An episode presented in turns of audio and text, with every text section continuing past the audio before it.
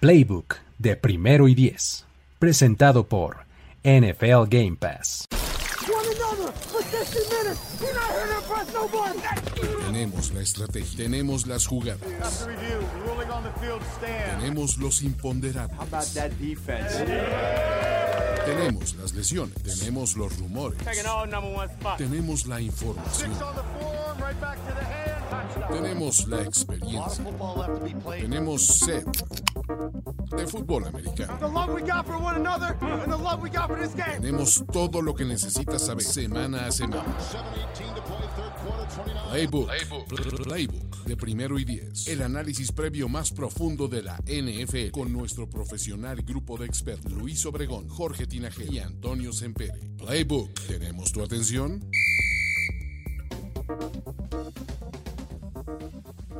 Saludos amigos, amigas, bienvenidos y bienvenidas a este espacio llamado Playbook, donde vamos a hacer un análisis previo de la semana 15 de la NFL. Eh, para eso me encuentro aquí reunido con Jorge Tinajero y Antonio Sempere. ¿Cómo están amigos?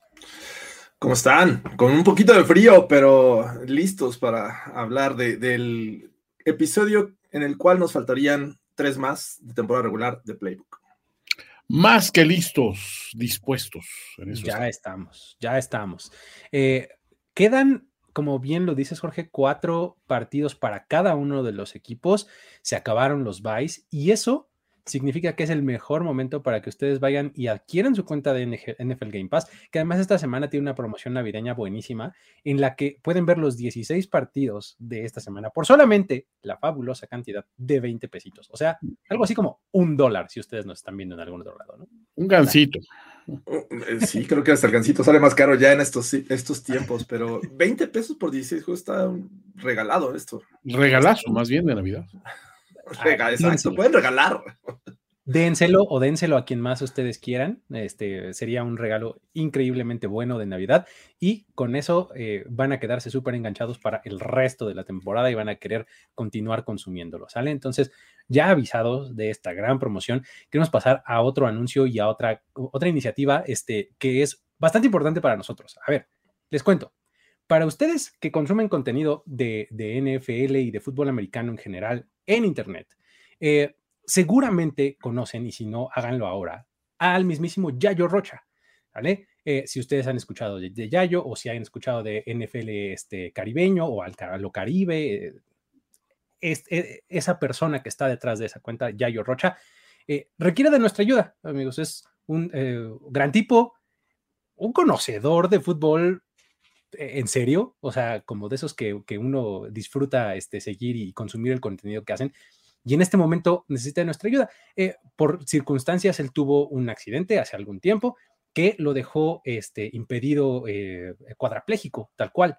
Eh, a lo largo de terapias y demás ha recuperado la movilidad en sus brazos, recuperó la posibilidad de hablar incluso que la había perdido y ahorita los últimos, este, las últimas noticias que él mismo nos dio es que eh, hay la posibilidad de someterse a una cirugía para que pueda volver a caminar. Entonces, qué maravilla. Obviamente, uno dice, ¿cómo te ayudo? ¿No? Resulta que hay una forma muy fácil de ayudarla, eh, de ayudar a, esta causa, pues, eh, es básicamente con dinero, porque la operación que le tienen que hacer a ellos se la van a hacer en la ciudad de Guadalajara, esperemos que la puedan hacer, es en donde se la pueden hacer pero tiene un costo, ahí nomás échenle números, de 100 mil dólares esta operación.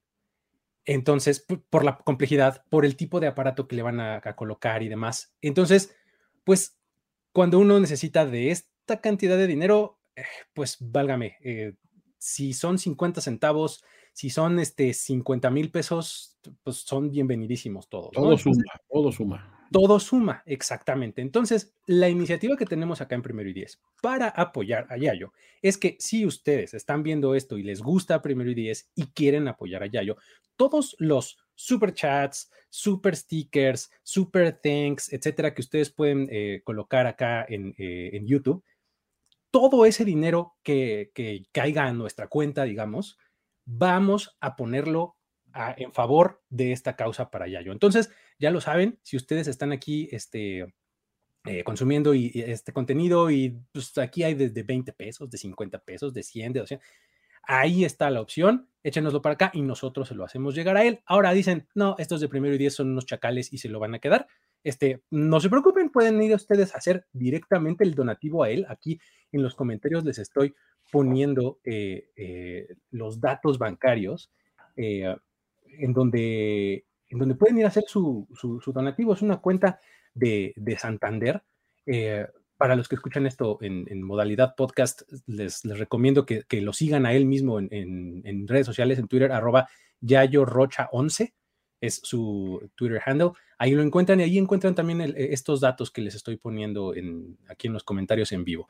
Este, si es a su preferencia, vayan directo a, este, a apoyarlo a él. La cuenta está a nombre de su papá, ¿no? José Eduardo Rocha González. Y este, vamos, creo que es una causa que uno quiere apoyar, ¿no? O sea, por lo menos personalmente lo quiero hacer y pues acá, eh, eh, primero y diez, como, como conglomerado, como equipo, como grupo, también estamos poniendo un poco de nuestro granito de arena. ¿no?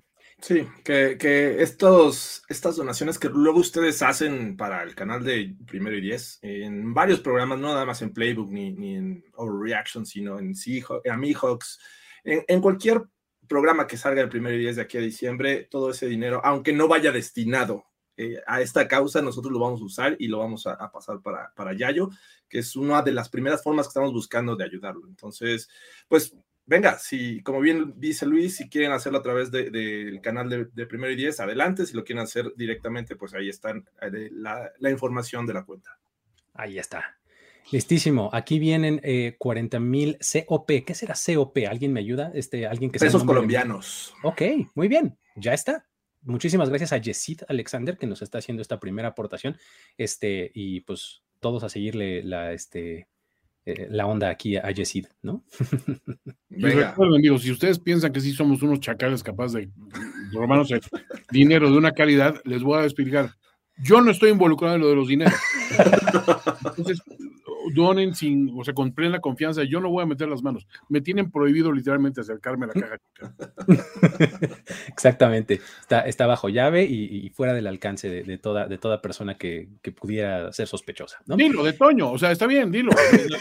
No me voy a ofender. O sea, digo. Ya está. Pues bueno, una vez dicho eso, vamos a entrar en materia ahora sí y vamos a empezar a platicar de lo que nos va a traer la semana 15. Más al ratito eh, hacemos otro recordatorio para la gente que se vaya sumando, este, eh, eh, que se vaya sumando a la transmisión, ¿sale?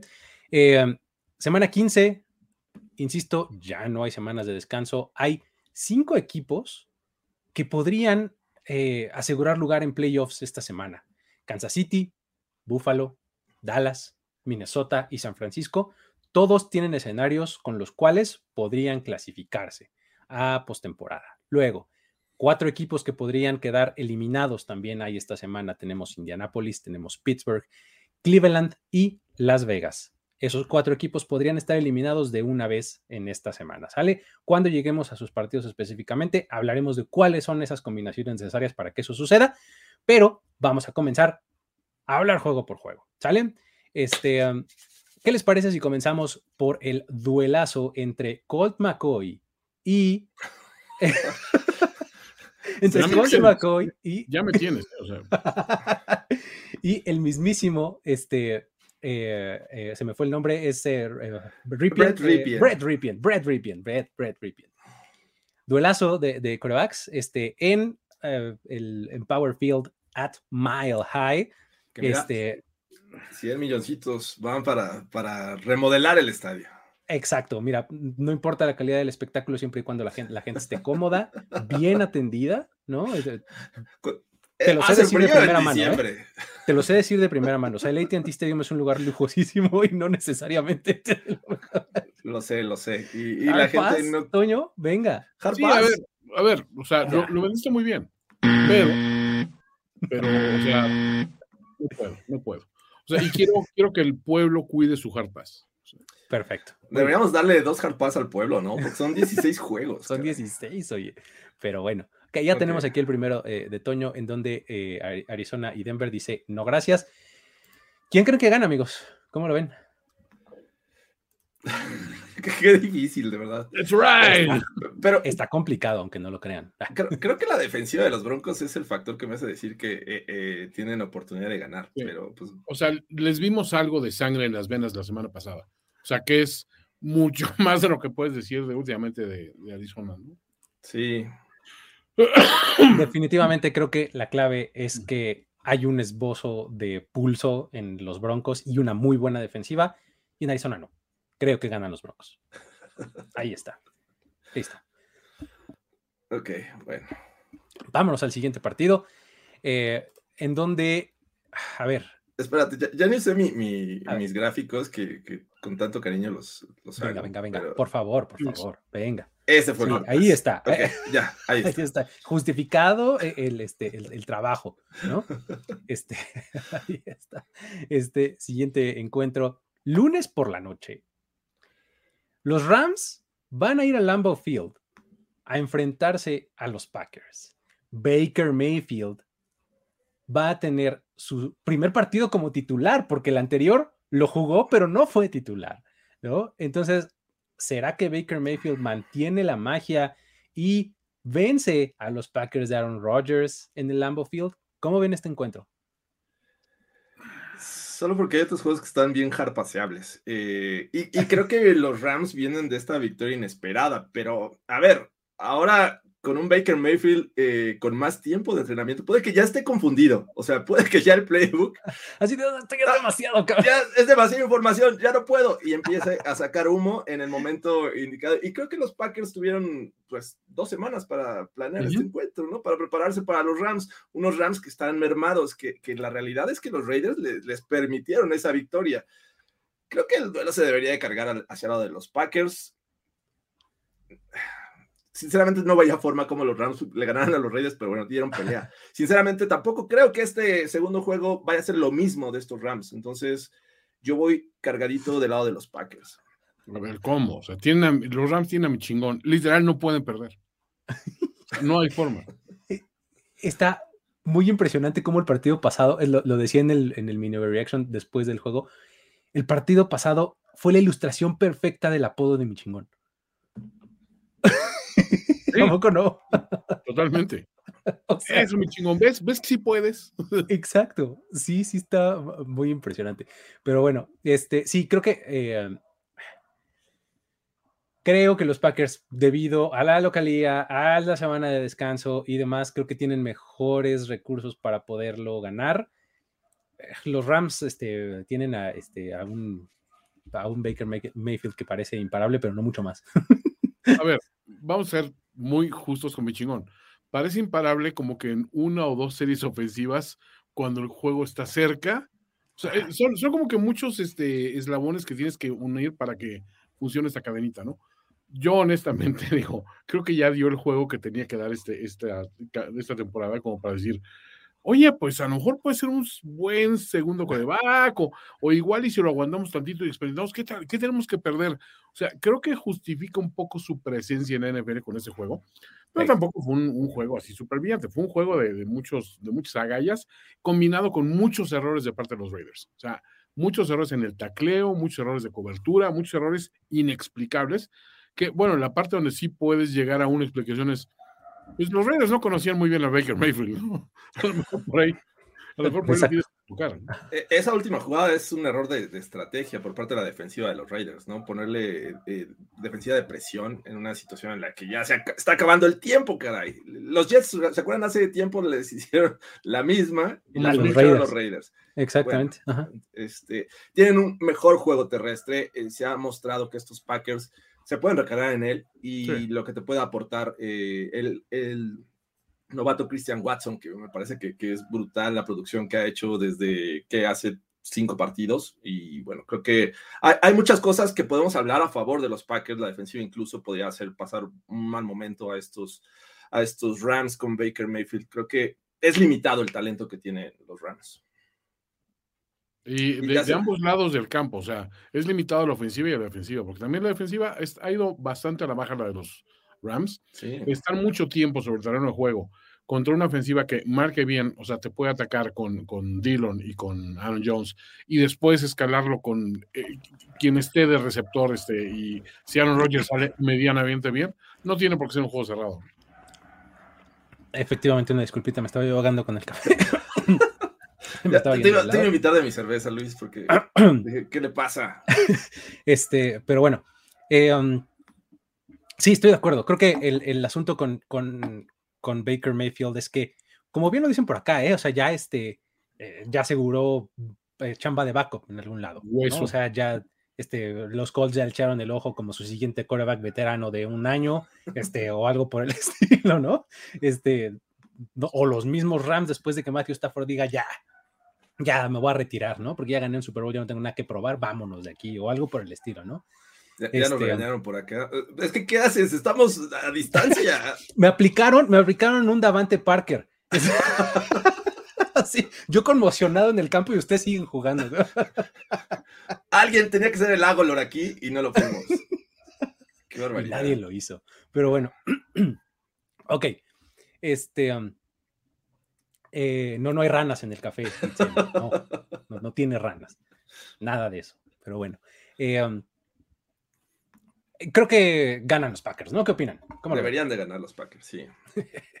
ok, ya está. Eh, um, Toño, ¿también estás este, Packers? Sí, full pack.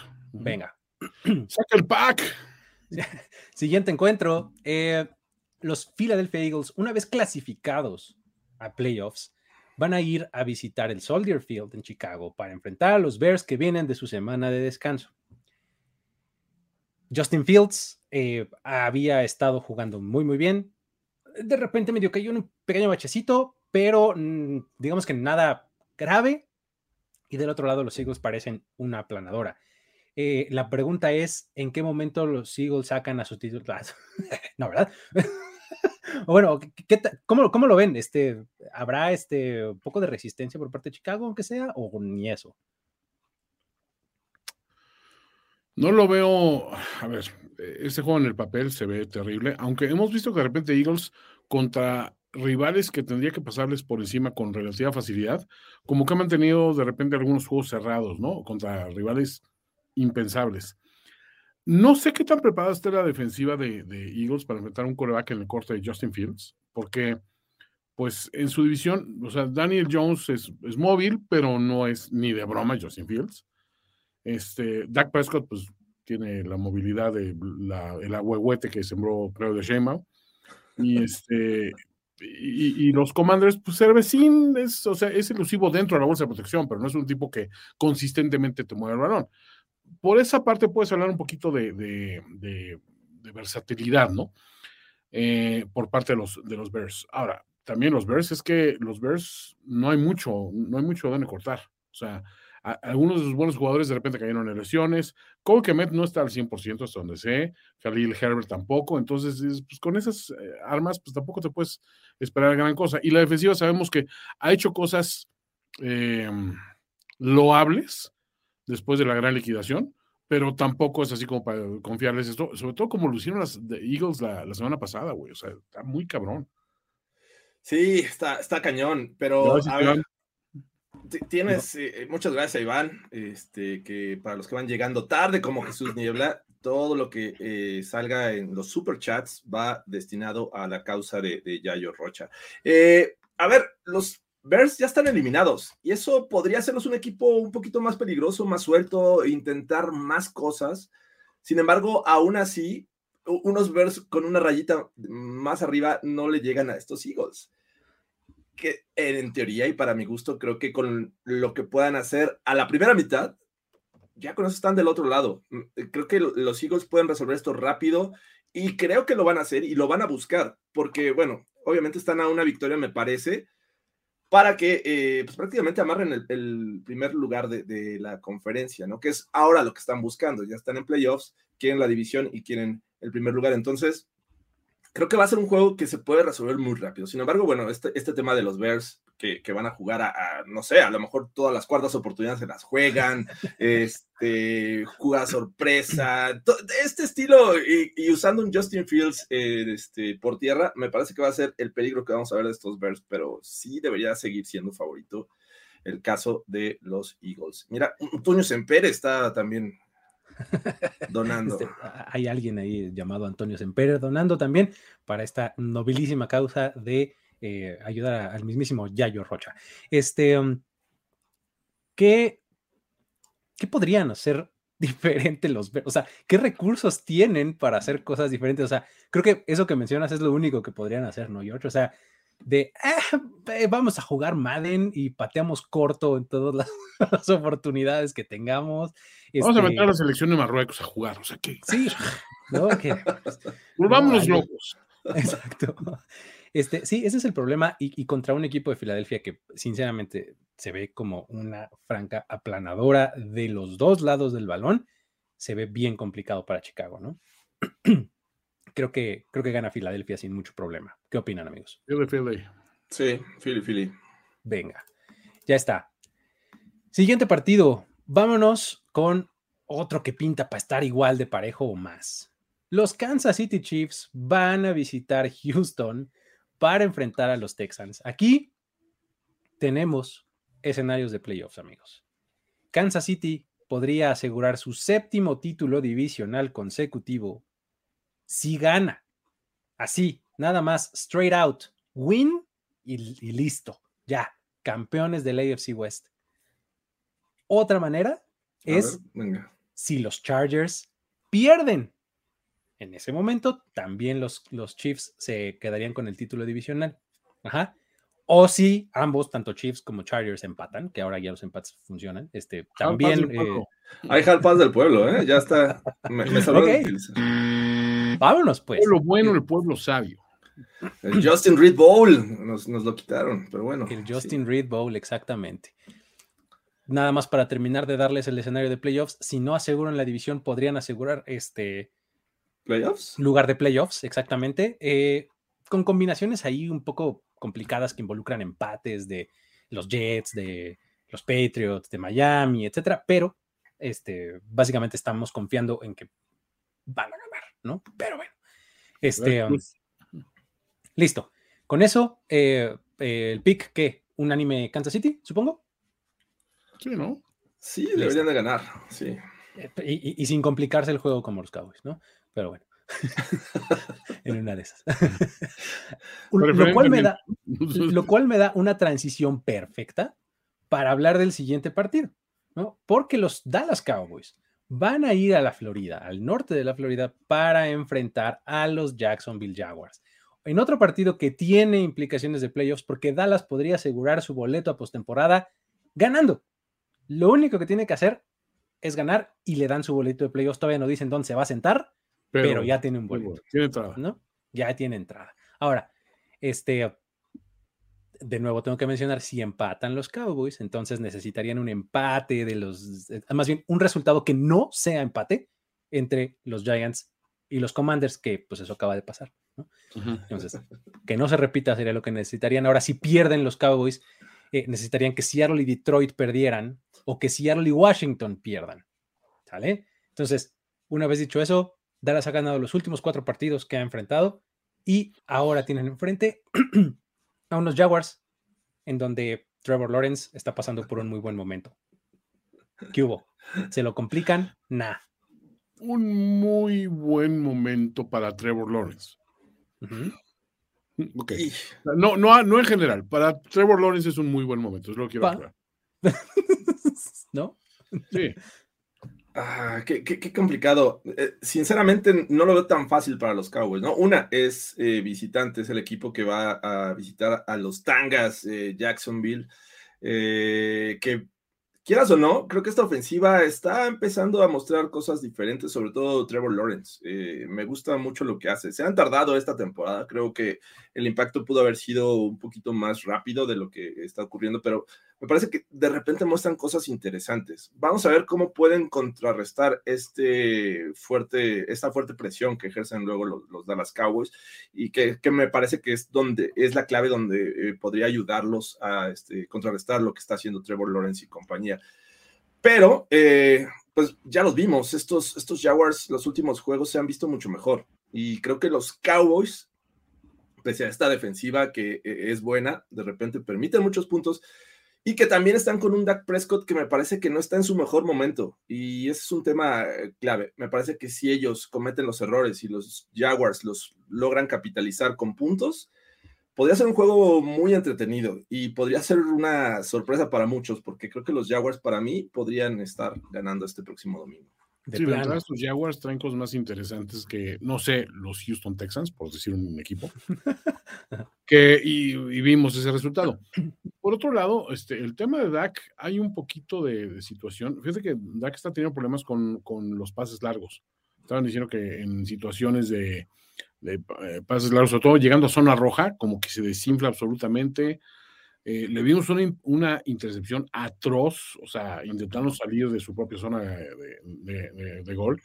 Y dices, este, esos son los errores especialmente que no quieres ver en tu coreback carísimo, güey. O sea, dices, o sea, equivócate de otra manera, equivócate porque, no sé, o sea, hubo un gran ajuste de la defensiva en el último momento, pero no por un mal envío o una mala ruta que dijiste, bueno, a lo mejor te pudiste echar, echar el pase hacia afuera. No sé, o sea, siento que hay un cierto problema de, indecisión en, algunos momentos.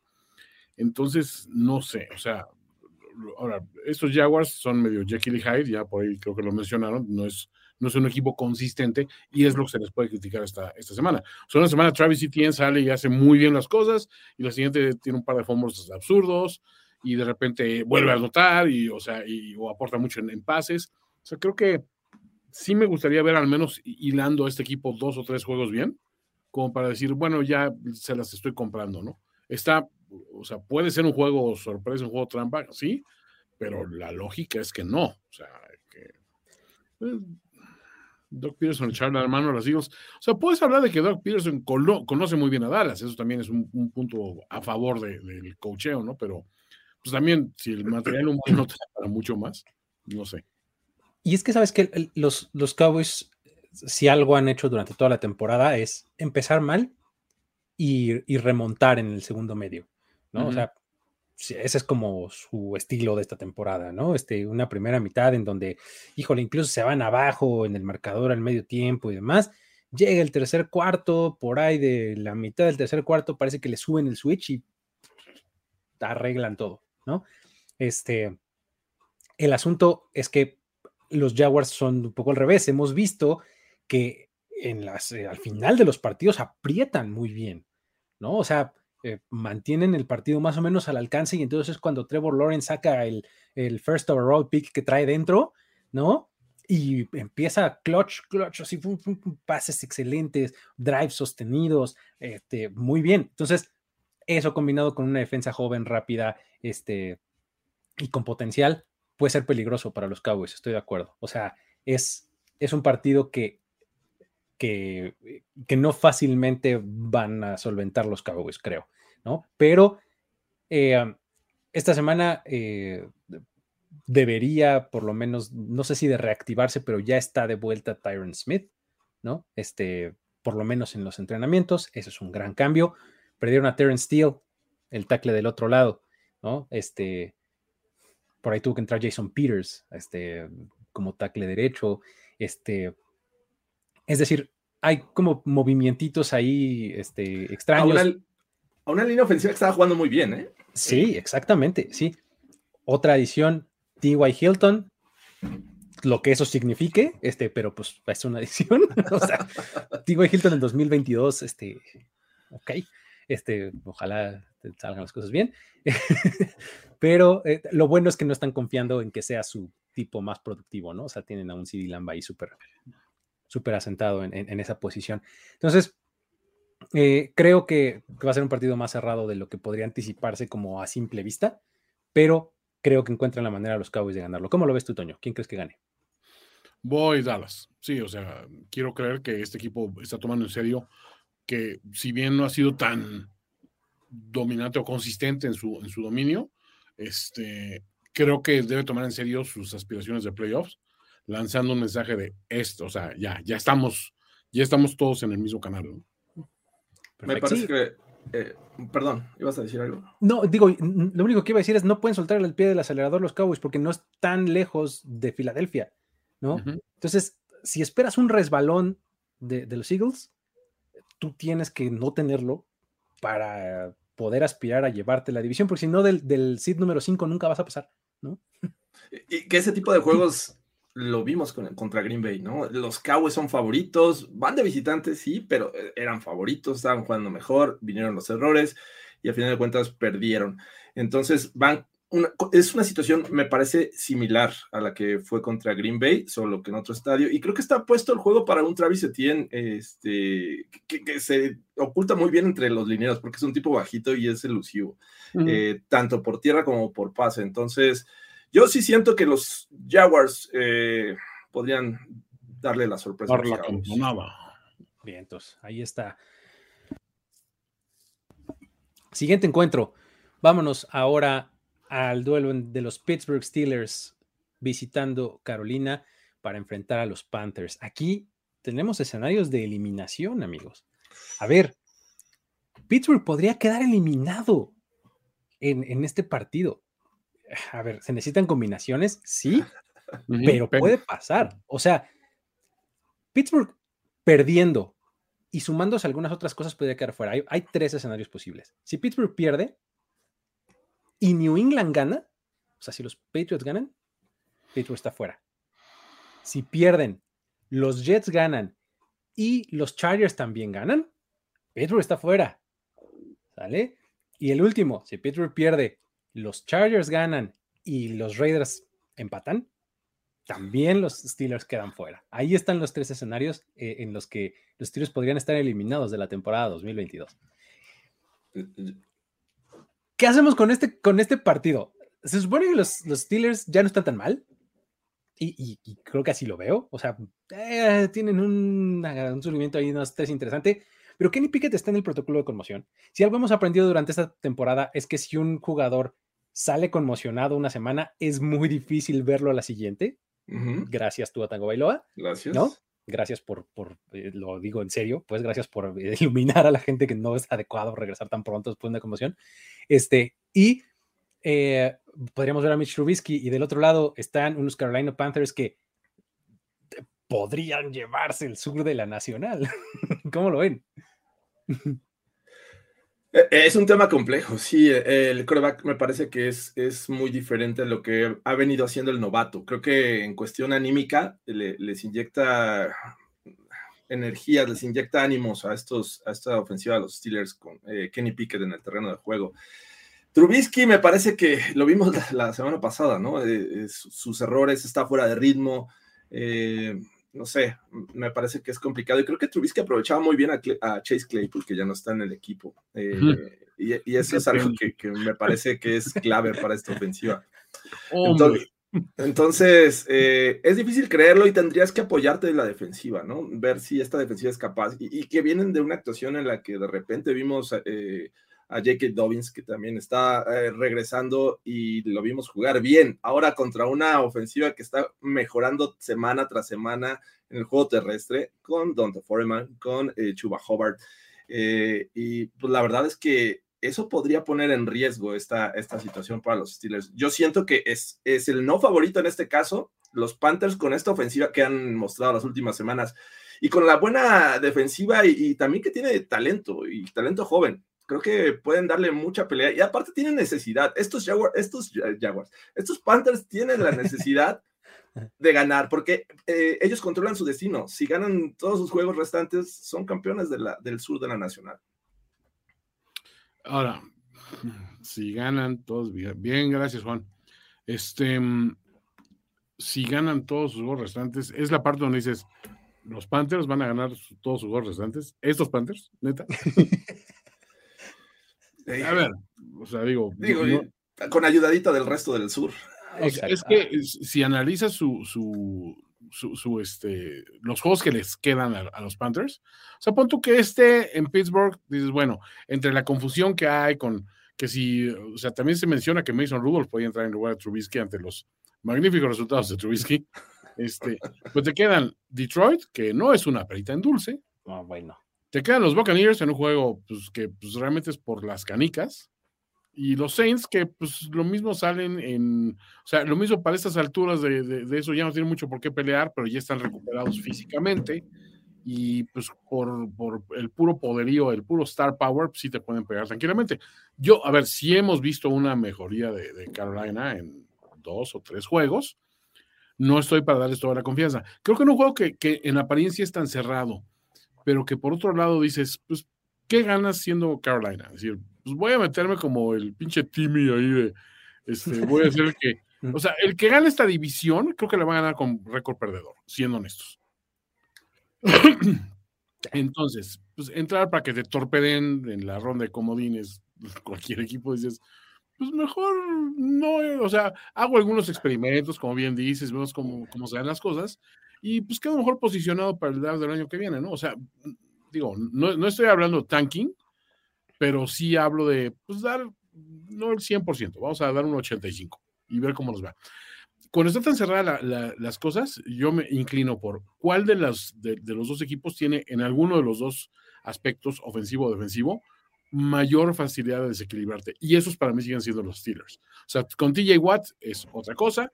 Este, obviamente con Hayward, con, con Minka. O sea, creo que es un equipo que dices, sí, hay que respetarlo, güey. Es una defensiva de respeto. Han permitido algunas jugadas grandes, de acuerdo. Están mucho tiempo en el campo, de acuerdo. Pero hay que respetarlos. Es un buen equipo en ese, en ese sector. A mí no saben el trabajo que me costó decidirme por, un ganador en este, en este partido y no por las razones correctas. O sea, me parece que ambos equipos pueden tener momentos buenos y ambos equipos pueden hacer las cosas más inexplicables este, durante los partidos. Creo que he encontrado mayor motivación por parte del lado de Carolina.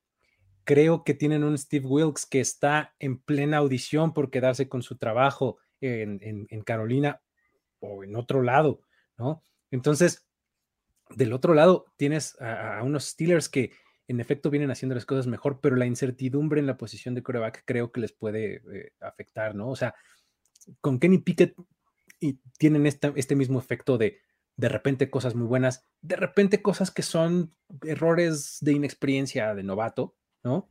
Este, pero por lo menos tienen esa, eh, ¿cómo decirlo? Estas, estas ganas, este, eh, eh, como este ímpetu de ir hacia adelante, ¿no? Entonces, no sé, creo que Carolina puede, puede llevarse este partido. ¿Cómo lo ven, amigos? ¿Quién creen que gane? Creo que la magia de Steve Wilkes es hacer que estos Panthers funcionen sin el tema de coreback, porque sabemos que Sam Darnold no lo va a ganar con su brazo. Eh, no lo ganaba Baker Mayfield ni PJ Walker, Entonces, yo, yo, siento que van a ganar los Panthers. Ya está si, si pierde un juego de Steelers, asegura una temporada perdedora para, para Mike Tomlin. Entonces yo me sumo al recién llegado y mira. Agita tu toalla, Ulises. ¡Agito mi toalla! ¿Cómo están, niños? Saludos, Ulises, ¿cómo estás? Aquí, este, causando caos un ratito, que, que tengo un ratito libre antes de ir, y, y vengo a saludarlos, porque les faltaba uno, ¿no? Un placer, como siempre. Ah, un placer. Les faltan 43 como a Polamalu, igualito. Eso de la cabellera, déjamelo a mí. Eso de la cabellera, déjamelo a mí. Este... Quiero entender que somos dos votos para Steelers y dos votos para Panthers. Ajá. Obi. Exacto. Obi. No va, esto va 8-8-1, muchachos. No sé por qué no estamos subiéndonos ese mame. 8-8-1, eso es. Perfecto. Ahí está. Eh, vámonos entonces al que sigue. A ver, vamos a darle continuidad al sur de la Nacional. A ver, Atlanta contra Nueva Orleans. Los Falcons van a ir a meterse al Superdome. A ver, ahí les va mi analogía. Antes, de que hagamos el hard pass, nada más déjenme ah. decirles esto. Los, los duelos, cada duelo del sur de la Nacional, de ahora en adelante puede ser determinante.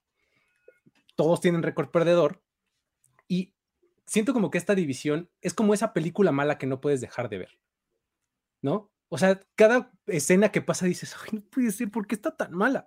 Pero ya, ya le invertiste tanto tiempo que quieres saber cómo acaba y quieres comprobar tu teoría de que es predecible y de que van a, ¿no? Este, ¿Quieres, algo ver si el santo mata a las momias? Es lo que estás diciendo.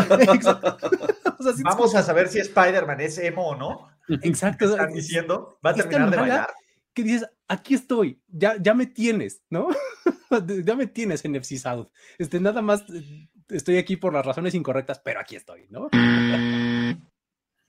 Sí, está muy harpaseable este juego, ¿eh? Totalmente, totalmente. Lo, único divertido va a ser el, debut de, de Desmond Reader.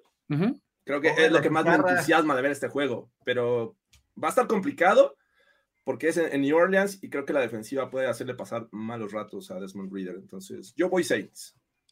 Voy Saints también. Go marching in. Creo que esa es la clave. Defensiva de los Saints contra coreback eh, novato debutante. Vamos con Nueva Orleans. Listo. ¿Juega Ahí está. ¿Cómo? ¿Juega Goat? Yo creo que sí, ¿no? La verdad es que no estoy totalmente cierto, pero no, no creo, no he visto nada al respecto que no vaya a jugar. ¿Se va a tirar Cam Jordan fingiendo una lesión? Esa es una muy buena. Gracias, Miguel Ángel. Gracias, Miguel Ángel. Este, para los que vayan llegando o los que estén acá, hay que recordarles que todo lo que esté en super chats, este, super thanks, super comments, todo esto va eh, directo para el mismísimo Yayo Rocha, que está necesitando el apoyo de todos nosotros, ¿va? Entonces, Bien, oigan, ¿les puedo hacer un, chat para que Google no les cobre el 30% de impuesto? Claro. También pongan el screenshot de lo que, para que le donen directo. Sí, porque el problema no, claro. Sí, sí, sí, exacto. Sí, qué chido, o sea, qué chido. Yo ya vi que, ah, por eso Toño sacó la billetera. No, porque pensé que le había caído el aguacate y quería hacer promoción de algo. Ya, ah, llegó el, el, aguinaldo. El aguinaga. llegó el aguinaga. El Alex Aguinaga. Y la ya, ya pagó primero y diez, dicen, ¿no? Entonces venga, regresar un poco del proyecto. Entonces, sí, así está el asunto. Ya saben que si ustedes prefieren hacerlo este, de manera directa, les pongo aquí este, los, eh, los datos de la cuenta y efectivamente ahorita también vamos a poner el, screenshot de la, de la cuenta que este, eh, de Yayo, ¿va? Para, bueno, es del papá de Yayo, está el nombre de su papá. Si ustedes quieren hacerlo de manera directa, ahí también está el chiste ayudarlo, pues nosotros estamos poniendo un medio extra, ¿no? Es que este es el rápido, este es el botón de compre ya, pero compre ya. ¿Quién es el nuevo dueño de Google? Nomás para saber a quién también hacemos más rico. No lo sé, no me sé. ¿El nuevo dueño? Bueno, o no sé si o siempre ha sido el mismo, pero ese es lo más chingón. Nadie ubica al dueño de Google y el güey es putrimillonario. Pues perdón, ya vine a romper la dinámica. Son dos, eso, es, eso es placer, ¿no? Eso, eso, eso es este. eso debe ser increíble. Pero bueno. Muy bien. El dueño.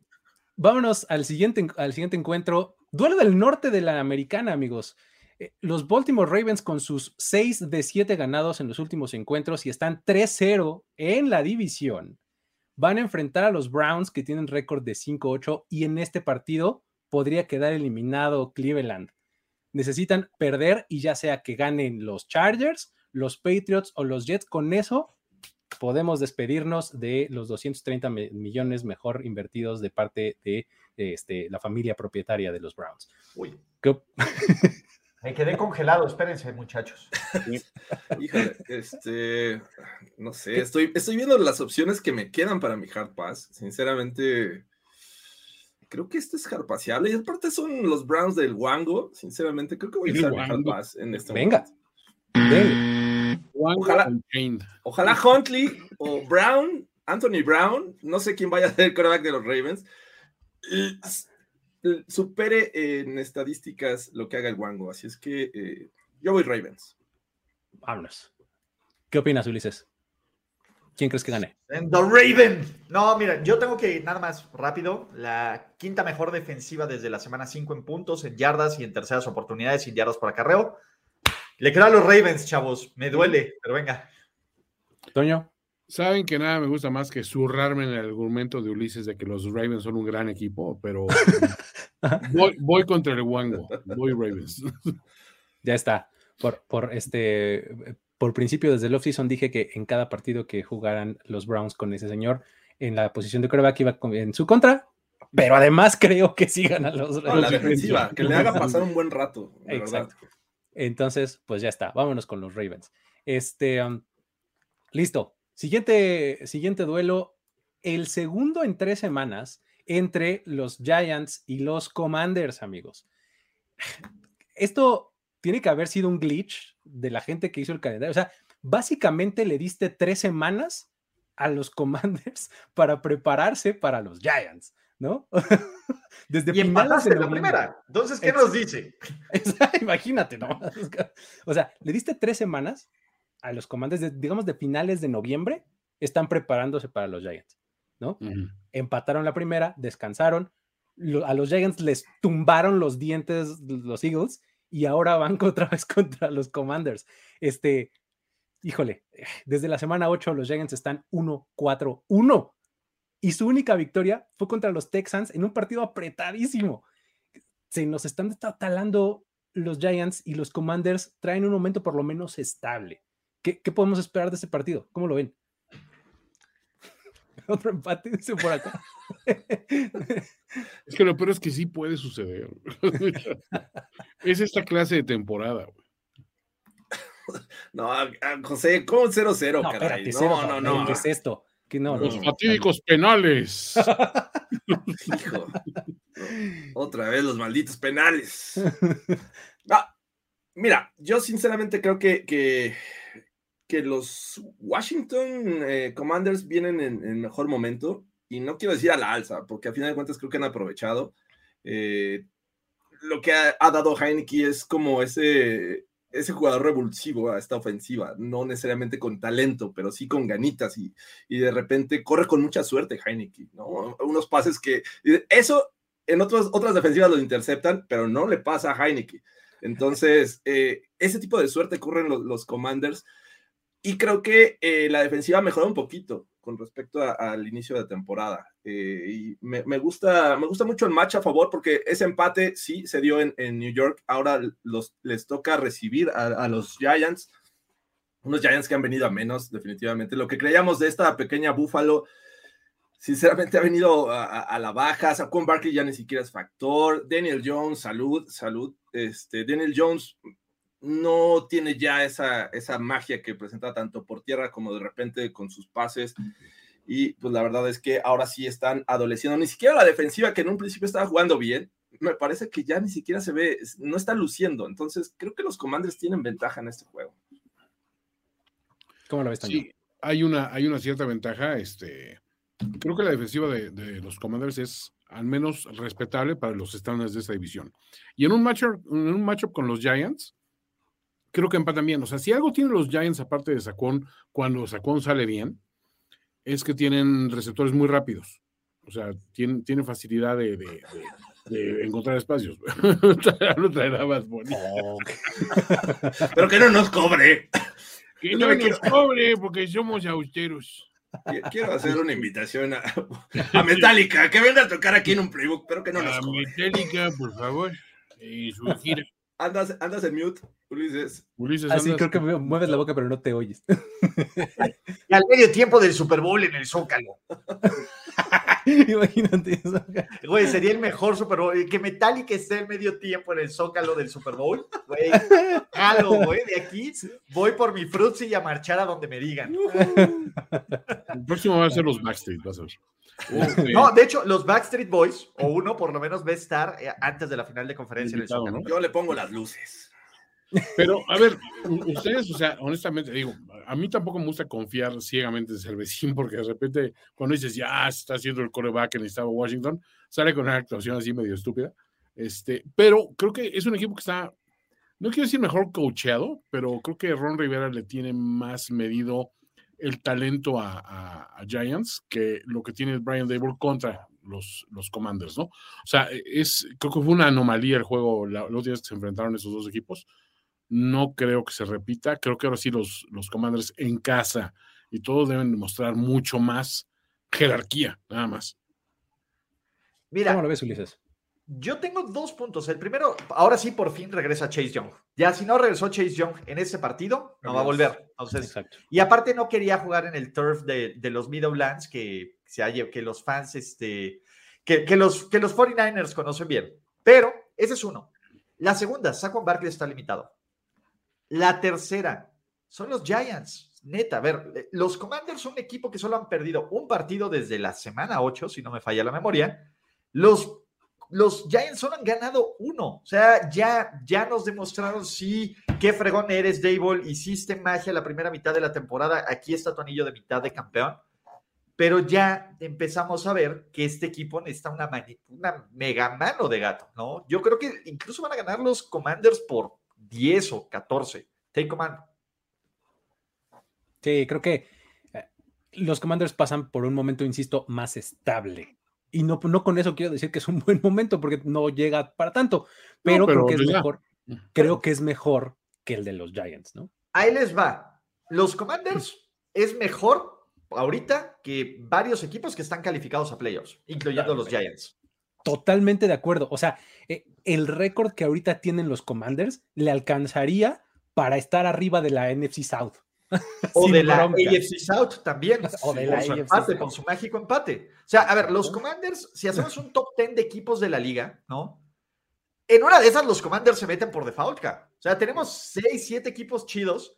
Y de, ahí, abajo está... A los Commanders y a los al resto del mundo, o sea, una nebulosa ahí que ni sabes distinguir. Exacto, es que pasa eso, o sea. Pues, dime uno de los malos. Exacto. es que los Lions son un equipo top 10 del NFL en ese momento. Ah, no, bueno, de eso en cuestión de, sí, de talento. Lo que está usando en este momento, sí. ¿Ves? Sí, sí, sí. Why not Commanders? Sí, ¿no? Exactamente. Pero bueno, entonces, con todo esto, estamos diciendo que vamos a ir con los Commanders como predicción para el ganador. ¿Qué me dicen? A mí sí me gustan más los Commanders. Hail to the Commanders. Ya está. Vámonos La entonces. Leyenda del hombre. Modelo cervecino. Eh, este no fue un anuncio pagado, así que modelo, danos tu dinero. Este... ya, lo tapé, ya, ya lo sé. muy bien. Eh, siguiente partido. El maestro contra el alumno en Las Vegas. Bill Belichick y sus New England Patriots van a enfrentar a los Raiders eh, de Josh McDaniels. Eh, ¿Qué podríamos esperar de este partido después de que hemos visto a, Belichick eh, enfrentar a sus discípulos y, un poco sufrirla, un poco ganar claramente a veces? O sea, tiene de todo en los resultados cuando, cuando enfrenta a sus discípulos, ¿no? Y ahora con estos Raiders que, que de repente pues muestran que tienen dos, tres playmakers. Esta semana resulta que tanto Hunter Renfro como Darren Waller eh, tienen ya disponibilidad para regresar. No sabemos si vayan a estar activos o no para este fin de semana, pero ya podrían hacerlo. Este, de repente, estos Raiders ya no lucen tan apestosos. Y, los Patriots, como nos decía Eugenia eh, apenas eh, en el partido pasado de lunes, se sacaron 10 sin haber estudiado en el examen, ¿no? en el partido contra los Cardinals. Este, ¿Cómo los ven? ¿Qué, podríamos esperar de este juego? Eh, estoy leyendo Harpas. No, espérate. Eh, no, no, no. Ah, ok. Eh, no, la gente no, no está harpaseando esto. Ok, venga. Ay, ¿qué podemos esperar? sinceramente, así como te costó trabajo de, ver qué podría pasar en el de los Steelers y los Panthers, me parece que es el mismo caso. Eh, los Panthers vienen, digo los Panthers, los Pats vienen de, ciertas lesiones, sobre todo la de Ramondre, es la que más me preocupa. Tiene novatos ahí que le, respondieron, pero contra los Cardinals. Vamos a ver qué pasa contra estos Raiders, que si bien hay conocimiento, uno, Belichick conoce lo, que hace y lo que podría hacer eh, en determinado momento Josh McDaniels, pero también Josh McDaniels conoce a Bill Belichick muy bien, conoce a Mac Jones, conoce las debilidades, conoce muchas cosas de esta ofensiva que está mermada, sí, pero creo que va a ser un juego, me parece que hasta cierto punto parejo, y no es porque haya tanto talento del lado de los Pats, creo que el talento está cargado de los Raiders. El tema es, realmente Josh McDaniels podrá aprovechar ese talento y eh, hacerlo brillar contra, contra los Pats. Me, parece que hasta cierto punto va a ser parejo. La defensiva de los, de los Pats es, eh, está jugando cada vez mejor con sus pass rushers, con Oche, con, con este eh, ay, se me fue el. Matt Judon. Ravens. Judon, Matt Judon. Piensa en Matt Judon. Esos dos, esos dos pass rushers me parece que pueden hacer, eh, eh, ah, pueden sacarle lágrimas a Derek Carr y, esas lágrimas no, van a ser suficientes para lanzarle a Davante Adams. Me parece que es un juego muy parejo. Híjole, yo no sé, o sea, me, cuesta trabajo pensar que un equipo de, de, Las Vegas con Carr mandándole pases a Davante Adams. Y si todo falla, pues ahí tienes a otros jugadores como capaz como Renfro, como todos estos. Con un corredor como George Jacobs, que, dices, bueno, pues o sea, ve lo que está haciendo, o sea, lo está haciendo bien. Con un güey que de repente explota como Max Crosby, o sea, que le estemos dando como que, bueno, pero va a estar parejo, ¿no? Porque pues el récord de Belichick contra McDaniel, o sea, yo no lo veo así, o sea, yo siento que, que los Raiders tuvieron un juego anómalo y un, un pinche colapso mental, empezando por su coach, en el, último juego que pierden, pero siento que de aquí, o sea, no les queda otra más que decir, de aquí podemos, oye, Ulises, deja de estar colgado del, internet del vecino, güey, ¿a rato se va? Es que se apendejó mi cámara, pero de hecho está bien porque este es el último partido que voy a analizar con ustedes. Perdón, perdón, Toño, por, por quebrar tu concentración. Continúa. Es que te vas y, y no es lo mismo. Está jugando con el cable no, a, mí, honestamente, a mí honestamente sí me cuesta trabajo pensar que lo veamos tan parejo. Yo siento que al contrario, siento que los Raiders tienen un edge sustancial sobre un equipo que aparte, pues no solo, no solo McDaniels conoce las debilidades de, de McCorkle, creo que todos, creo que hasta McCorkle conoce las debilidades de McCorkle, o sea, y es que no es muy bueno, o sea, honestamente. Es que el problema no es que sea bueno, es que los Raiders, o sea, ¿tú le dejarías una ventaja de 10 puntos al último cuarto McDaniels? Pues no, cabrón. O sea, estos se están convirtiendo en, los Falcons. Y ese es el mayor problema. Por talento, por roster, si, si pusiéramos, si quitamos los récords de estos equipos, la neta, ¿no? Los quitas, no ves los, los récords. Y dices, ¿qué equipo está peleando por playoffs? ¿Y qué equipo ya está al borde de ser eliminado? Dirías, la Q3 de los Pats no, sería un equipo, la verdad es que son overachievers. Pero también vean a los corebacks que le ganaron. Le ganaron a Mitchell, le ganaron a Zach Wilson dos veces, le ganaron a, le acaban de ganar a Josh McCown. O sea, le han ganado el puro coreback cutre. Lo voy a decir con todo el dolor de mi cocoro, porque mi amigo personal lleva como un mes jugando como coreback cutre. El güey le regaló el partido, le regaló horriblemente el partido a los main chingones de Toño Semper en, en Los Ángeles K y ha sido artífice de varios juegos, porque si no le lanza a, Davante Adams, es el 80% de sus yardas, de sus pases y de sus targets. O sea, ahora el punto va a ser, va a poder correr el balón. Belichick, a ver, niño, ¿qué es lo que más te gusta hacer, McDaniels? ¿No? Yo creo que va a obligar a que Derek Dallas Carr les gane el balón, les gane el partido, y que va a decir, bueno, hazlo con otro güey que no sea Davante. Yo creo que yo creo que este partido va a ser un duelo de defensivas y la defensiva que anote más y que haga más jugadas lo va a lograr. El problema es que los Pats parece que es la única forma que saben de anotar. O sea, pero aún así, la fórmula secreta de la Coca-Cola se la llevan los empleados de Bill Belichick. Es, es, la cosa más bizarra, cabrón. Todos los asistentes, los Bill O'Briens del mundo, los eh, Josh McDaniels, que ya le ganó, recuérdate, Jorge, cuando la vida era bella con oh, Kyle Orton. De, amarillo y café. Exactamente, con los, con los uniformes de la vieja AFL y cuando me multaron a Brandon Marshall por pasarse de listo y usar los Pero eh, Matt Patricia lució literalmente con un genio y se vengó de que no saludan a sus hijos. Y Josh McDaniels, ¿cómo? No lo sé. Es que los Pats no tienen talento, es una mugre de equipo, cabrón. Está muy cañón. Sí, si no es del lado de la defensiva, como dices, así han ganado los partidos, ¿no? con su defensiva y con sus equipos especiales. Es lo que han, lo que han hecho bien eh, en esta temporada los Patriots y, se han encargado de mantenerse a tiro de piedra y pues con Ramondre Stevenson y demás, eh, es como se han metido a los juegos. Para abonar y, dar el dato, el año, el año pasado hice esta, esta investigación, hasta el año pasado, que creo que no ha cambiado el, dato, eh, el récord de Bill Belichick contra sus asistentes antiguos era de 15 a 14 en su favor.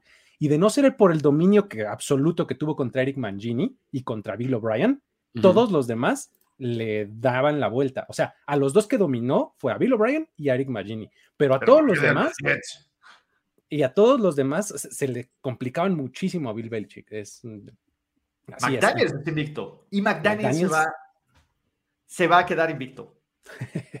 Perfecto. ¿Qué dicen, amigos? ¿Ustedes este, con quién van? Ah, yo, yo creo que ganan los Pats. La defensiva me parece que va a ser el factor. Si estuviera sano Ramondre, yo diría Pats, este, voy, voy Raiders. Yo voy con los Raiders, amigos. Voy con los Raiders. Creo que este, la, defensiva Max Crosby y, compañía, este, Chandler Jones, etcétera, pueden causar estragos. Y este, Josh Jacobs, dosis severa. Este, creo que se acaban llevando el partido los, los Raiders. Niños, yo me voy, no sin antes agradecerles. Voy a regresar, prometo regresar cuando menos ustedes, cuando menos lo esperen. Así que todos suscríbanse y activen sus notificaciones esperando a que vaya a volver. Así, esa es la razón por la ah. que ustedes no se pueden perder. No, no. La razón es para que vayan y ayuden a Yayo. Esa es la más importante. Y Luis, Jorge, Toño. Saludos y gracias por darte la vuelta por acá. La cámara no se friseó, ya cuando me voy, es una señal. Nos vemos, nos vemos, Saludos. Bye bye. Siguiente encuentro. Vámonos con el partido que este enfrentará a los Indianapolis Colts contra los Minnesota Vikings. A ver, los Vikings pueden meterse ya, ahora sí, a playoffs, porque lo podrían hacer desde la semana pasada, pero se les atravesaron unos Lions ahí que. Chingó la rodilla. exactamente, tropezón de, este. De, León, ¿no? Este, pero bueno, ahora enfrentarán a los Colts y solamente tienen que ganarles para asegurar el título de la división del norte de la Nacional. Eh, ahora, Indianapolis al mismo tiempo, o sea, si este resultado se da, que los Vikings ganan, los Colts podrían quedar fuera ya de esta temporada. Necesitan perder. Y si los Titans ganan y los Pats ganan, o sea, necesitan perder victoria de Tennessee y victoria de, New England, entonces Indianapolis está fuera. Ok. Si Indianapolis pierde, gana Tennessee y ganan los Jets, ese es otro escenario en el que los Colts quedan eliminados de la temporada 2022. Entonces, esta victoria de los Vikings podría tener ese, todas esas ramificaciones. ¿Sale? ¿Cómo ven este partido, amigos? Este, está desde mi gusto jarpaseable, pero ¿qué opinan? Ahí está Saturday, para los que ya están reclamando. Ah, caray. San, Saturday lo tengo aquí en todos los playbooks. Eh, qué, desastre. A ver, los Colts están en una isla llamada Jonathan Taylor. O sea, lo que te puedo aportar él es es el resultado. Es el resultado del equipo. Del otro lado tienes un equipo que tiene mucho, mucho talento por todos lados, pero de repente no lo saben utilizar o, es como, no sé, qué, qué buena analogía sería. Oh, por ejemplo, la, semana pasada hacen 400 yardas por pase, 220 de Justin Jefferson, pero aún así son estadísticas que valen gorro porque no ganan. O sea, y permiten también 400 y tantas yardas de ofensivas. Eh, eh, a ver si funciona la analogía. Ya sabes que esas cosas me gustan. Es como las bolsas de papitas. Tú cuando las ves están así gorditas, ah, así grandes, así súper atractivas, las abres y así están como a la, una tercera parte de la papa del Schrödinger. ¿Habrá, ¿Habrá papas o no habrá papas? Depende del observador. Entonces, así son los Vikings el potencial está ahí. Lo usarán hasta que no veamos el partido, eh, lo sabremos. Sin duda creo que eh, juegan en casa, están en una victoria. Los Colts vienen descansados, pero aún así me parece que no es el equipo que debería de meterlos en problemas. Han dado juegos, eh, un juego como el de los Bills, que digo, wow, estos Vikings jugando así toda la temporada, mis respetos, les creo. Y otros que dices, caray, con, los, con los Cowboys no pudiste darles pelea. O sea, ya, pon tú que hubieran perdido, pero un juego cerrado, eh, y, ese no fue el caso. Entonces, para mi gusto deberían ser favoritos los, Vikings, vamos a ver qué pasa, pero mm, yo no le creo a los Colts. Espérate, porque eso es buenísimo.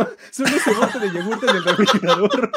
o son frijoles, o es yogurt, o qué es. O en una de esas es un postre delicioso que, no sabes, Chongos, chongos que te mandó tu tía Es muy buena esta analogía, muy buena. Un bote de yogur en el refrigerador. Muy bien. La, fría en el, topper de Chobani. Muy bien. Híjole, es que sí, estos Vikings, o sea, la, verdad es son. Fue muy desconcertante el juego anterior, o sea, contra, contra eh, o sea, la, la, derrota contra Dallas, sobre todo, que dices, bueno, es que fue, fue vergonzosa, o sea, no, no hay otra manera de llamarlo. Y, de repente dices, bueno, ok, o sea, sabemos que tienes ofensiva, eso a nadie le queda duda. Y sabemos que Justin Jefferson es una pinche máquina desequilibrante muy cabrón. Pero, o sea, tienes que tener la caja de galletas de agujas. Sí, güey, las galletas ah. ¿no? Sí, pero de las de estas que son así deliciosas, las galletas. Sí, las de, mantequilla que dices, ¡uh! Ajá. Abres así, botones. ¿no? Puta madre, ¿qué es esto? No, o peor, metes la mano así, no, la aguja. sí, sí. Pero, o sea, sí, este, este equipo, los Vikings, o sea, honestamente, no sabes a qué atenerte con ellos pero dentro de todo, pues tienen el talento. O sea, del otro lado, pues como bien dice Jorge, si no tienes a Jonathan Taylor activo, despídete, no tienen nada más. Eso incluye al, al Van Ryan, eso incluye a quien pongas, de hecho, en Under Center, o sea, no hay nada este, que, te despierte cierta confianza. Eh, o sea, si, si, o sea, ni tus receptores que el año pasado, ¿se acuerdan cómo, cómo de repente este era Pittman? Me parece. O sea, como que encontró una especie de entendimiento eh, más o menos eh, útil con Wentz y, medio funcionaba. Pues no, o sea, desapareció el güey de, la escena. O sea, no hay nadie que levante la mano y digas, bueno, pero al menos se salvan si esto falla con esto, ¿no? Ni la defensiva siquiera. O sea, yo no le veo a estos Colts nada, honestamente nada. O sea, claro, esas son la clase de juegos que los Vikings de repente pueden perder fácilmente. Sí, lo van a perder, yo digo que no. Sí, eh, sabes, creo que los Colts este, son, son un equipo que en, un mal día del rival y en un buen día de ellos puede meterte en problemas. Un poquito, un, ratito del juego. Dos cuartos, a lo mejor. Exactamente. Pero no. Los Cowboys. Ándale, por ejemplo, o sea, le, salió, le ha salido varias veces a este equipo así, ¿no? O sea, que empiezan y dices, ay, órale, ¿y estos Colts qué onda? ¿No?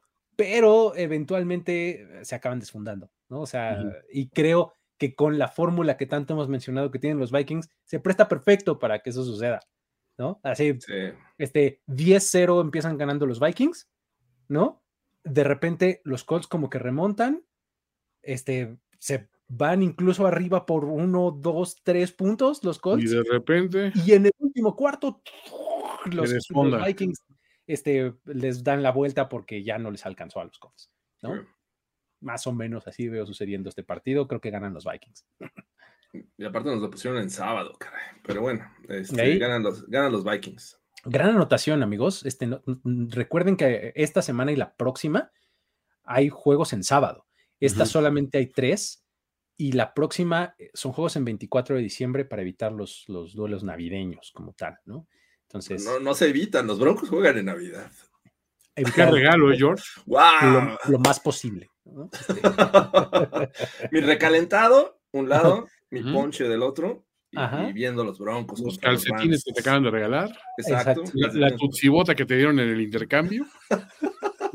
mi tutsibota. Pero hay, pero hay como cinco tutsibotas en el mundo, ¿no? O sea, nada más se, regalan así una y otra vez, ¿no? Sí, ya. al fruitcake. O sea. Exacto. Oye, Roy. Oye, gracias. Va por, Ahí está. Yayo. Recuerden que todos estos, estos donativos van directo para el mismísimo Yayo Rocha. ¿Sale? Este, um, eh, vamos entonces con los Vikings, ¿no? Siguiente partido, amigos. Eh, Tennessee Titans va a enfrentar a Los Ángeles Chargers. Este es un duelo de dos equipos, o sea, son dos equipos que aspiran a playoffs, pero en el que en los que no se puede confiar, ¿no? o sea, así, dos aspirantes en los que dices, bueno, ¿no? Es, como que son ese tipo de equipos, ¿no? Eh, vimos el duelo de domingo por la noche de los Chargers. Este, los Titans están medio dando tumbos por todos lados, siguen teniendo buenas actuaciones de Derrick Henry, es diciembre, etcétera, pero pues no les ha alcanzado, ¿no? Este, ¿qué opinan? ¿Cómo lo ven, amigos? bueno, el, los Chargers me sorprendieron gratamente el juego contra los Dolphins, sinceramente, cuanto, en cuanto a la defensiva, que enfrentaba a una de las ofensivas más explosivas de la NFL, ¿no? A un coreback que es el más votado para el Pro Bowl y que tenía un Tyreek Hill y que es el líder en yardas por recepción. Ah, creo que sigue siendo, ¿no? Este, está cerca de las, eh, ¿qué? ¿1500? Algo así. Este, eh, Tyreek. Entonces, eh, me gustó lo que hizo defensivamente este equipo de los Chargers, pero fue replicar lo que le presentaron los, los Niners, una, este, semana antes contra ese equipo press y presionar con cuatro.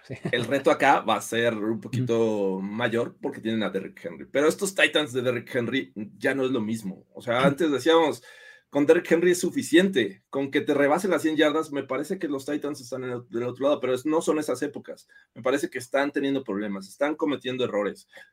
Eh, el juego aéreo, sea quien sea el coreback, me parece que sufre. De repente tienes chispazos ahí como Ryan Tannehill, creo que fue contra los Packers en el que tuvo una gran noche, pero hasta ahí. Y de repente Malik, pues no ha sido nada de lo que esperábamos. Entonces, eh, es difícil confiar en estos Titans y semana tras semana siempre saco el argumento de que, bueno, es que tienen buen coaching, es que va a pasar esto, es que va a pasar, pero el coaching tiene cierto límite y la ejecución me parece que está del lado de los jugadores y también están fallando, hasta la defensiva está fallando. Eh, siento que los Chargers salen como favoritos, juegan en casa. Justin Herbert te va, te va a atacar, te va a hacer daño, lo que haga Eckler por tierra. Creo que esta ventaja que tienen de recuperar a Mike Williams y tener también a este Keenan Allen eh, los hace una ofensiva mucho mejor. Entonces, yo siento que los Chargers deberían ser el equipo que gane esta tarde. Sí, se notó mucho la, diferencia al ataque, o sea, teniendo la, dupla Williams y Allen, y todavía Palmer como complemento y Eckler recibiendo pases también, o sea, como que todo mundo tiene aporte ofensivo y ahora sí esperas un poquito más, ¿no? Y digo, sin tener la defensiva tan, tan dominante como, como se podría esperar, o sea, creo que ya está haciendo el trabajo de una manera más eficiente. Lo único que se le pide a los Chargers, sinceramente, para saltar a un punto ya de respetabilidad es consistencia. O sea, lo único. Porque es un equipo que le hemos visto actuaciones desastrosas, decisiones de cocheo horribles, este, imprecisiones de repente de Herbert que dices, no, no puede ser, balones perdidos de Eckler en momentos clave, que no, o sea, es un güey que anota mucho, pero que no tiene, eh, o sea, no, no, no precisamente cuida mucho la posición del balón. Y aún así, ve el récord que tienen. O sea, dices, pues era para que estuvieran mucho peor con esa cantidad de fallas. Atribúyelo si quieres a que pues, la división en sí pues, tiene un par de equipos un poco, vamos a decir, a la baja. Este, salud, Toño, salud. la garganta, ¿verdad? Eh, sí, o sea, y, y, a que honestamente también los rivales, pues de repente se le han puesto un poco a modo. Pero sí, en efecto, el juego anterior sí vimos como que una diferencia al menos a la alza, ¿no? Que dices, bueno, ya no los vimos tan jodidos o tan no sé qué va a pasar. O sea, y aún así, en el, en, o sea, estuvieron a, a una patada corta. O sea, sí. o sea porque el juego estaba para que recuperes esa patada corta y quién sabe qué pase, güey. O sea, entonces güey, hasta eso le sonrió la suerte. Sí. No quiero creer que en este juego ya no tienen que salir a confiar en la suerte. Y por otra parte, creo que la segunda mitad del, del, juego anterior, creo que te dio medio un blueprint de que puedes, sí puedes aspirar a, al menos a frenarle un poquito, a ponerle el ancla a, a, Derrick Henry. O sea, no es, o sea, el güey es, es imparable como hace un año, no. Es súper dominante, por supuesto que sí. O sea, tienes que aspirar a lo segundo. O sea, todavía decirle, bueno, pues vamos a, vamos a contenerlo. Con, con que lo contengas, no tienen gran, gran juego aéreo. O sea, y, la defensiva tampoco va al alza, ¿no? Eso sí, el cocheo de Braver todavía me parece superior al de, al de, al de el pobre Brandon Staley. Brandon Staley, pero fuera de eso me quedo con, con Chargers. Es, es, un duelo entre dos, dos, equipos que podrían parecer oh, espejo, situaciones espejo, chéquense los Chargers, creo que la semana pasada les hablaba de lo malos y del promedio que tienen tan alto de yardas por acarreo, ¿no? a, la defensiva. Eh, es el peor equipo deteniendo la carrera este año, permiten 4.5 yardas por acarreo y enfrentan a Derrick Henry, que si bien efectivamente no es el mismo de otros años, sigue siendo muy bueno y es el segundo corredor con más yardas esta temporada. El número mágico está en 150. 150 yardas es como el, balance, porque cuando los Chargers permiten menos de 150 yardas, tienen un récord de cuatro ganados, un perdido. Y cuando permiten más de 150 yardas, están tres ganados y cinco perdidos a lo largo de esta temporada. Entonces, ahí está el balance. Mantén a Rick Henry abajo de 150 yardas. ¿Está fácil? No. Pero algo hay que hacer, ¿no? Este, de eso del lado de los Chargers, ahora el espejo, les decía, Tennessee es el segundo equipo que más yardas permite por aire. Permite 283.7 por partido. Y enfrentan a Justin Herbert, que es el segundo coreback con más yardas en la liga hasta este momento. Entonces, ¿quién va a poder más? ¿El ataque aéreo de los Chargers o el ataque terrestre de los Titans? Con base en lo que he visto en las últimas semanas, yo creo que el ataque de los Chargers está en ascenso y el ataque terrestre de los Titans está en descenso. Entonces, yo me quedo con los Chargers. Y tiende a ser unidimensional el ataque de los Titans. Sí, totalmente. Para ver, pon a pasar a Ryan Tannehill a quién. Pone cajas de 8, pone, sí, o sea, 7, 8, y me parece que estás bien cubierto en, la defensiva secundaria. O sea, creo que es la ventaja que tienen los Chargers en este juego. Sí, sí, sí, sí. Así es. Pues bueno, vamos entonces con los Chargers, todos, amigos. Pues es que. no comencemos a, a Toño.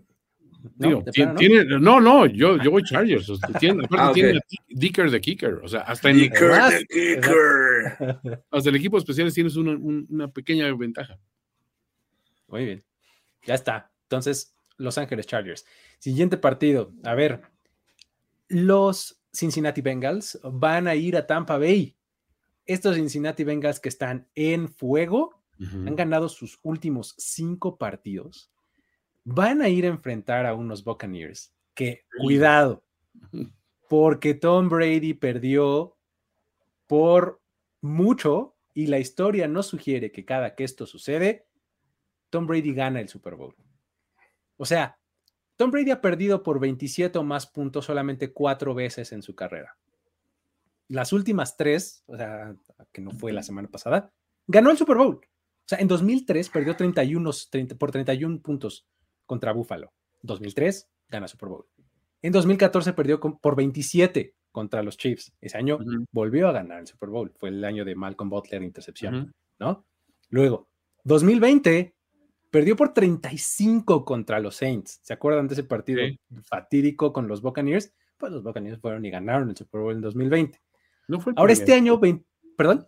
¿No fue el primero del año? Fue temprano la temporada, no me acuerdo, pero sí fue. sí, sí, sí. Y finalmente, este año, pierde por 28 contra San Francisco la semana pasada. Vamos a ver si logra repetir esta, esta tendencia. Este, porque, bueno, esos sí son long, pero en este partido me enfrentaron los Bengals que están, insisto, en fuego. ¿Cómo lo ven, amigos? Difícil creer que, se repita con este equipo, porque eh, estaba pensando justamente qué equipos tenían 2003, 2013, 2020. 2020 una muy buena defensiva y unos receptores que hasta Gronkowski estaba ahí. Entonces, 2013 eh, el mismo caso, creo que era un equipo lleno de talento. 2003 una muy buena defensiva también. Así es que eh, lo que pasa con estos Bucks 2022 es eso. hay mucha inestabilidad en el juego defensivo. Hay juegos que te los lo hacen muy bien pero hay que también ver lo que están haciendo en recientes, en recientes partidos, ¿no? Sufrir contra los Saints en casa de, contra Andy Dalton no es algo que le pasaba a Tom Brady y me queda claro que, que sí lo rescató, pero con muchos trabajos. El juego terrestre de repente tiene buenos partidos y otros se pierde. Y eh, pues la realidad es que Tom Brady ya no está para, para a mí me parece que ya no está dando eh, su máximo nivel durante todo el encuentro.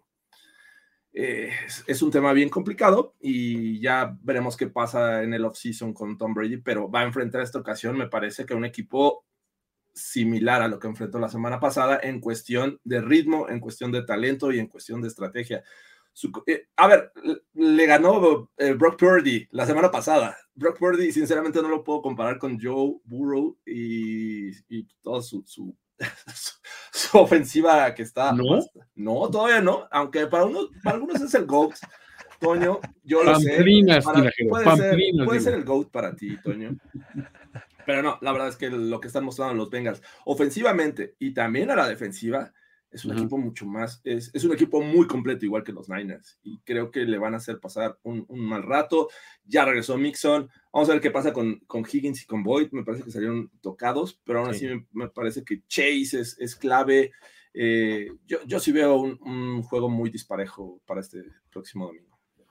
Sí, yo siento difícil que, que se siga cumpliendo esa, esa racha de, de derrotas escandalosas que terminan en anillo Super Bowl, porque también primero analizaría qué versión de Brady era la que estamos viendo ese año, qué supporting cast tenía a su alrededor, eh, lo que era como que su, su, pan y su sal, que era el entendimiento con Evans, se ha visto bastante mermado últimamente, o sea, no están como que bien en el mismo canal.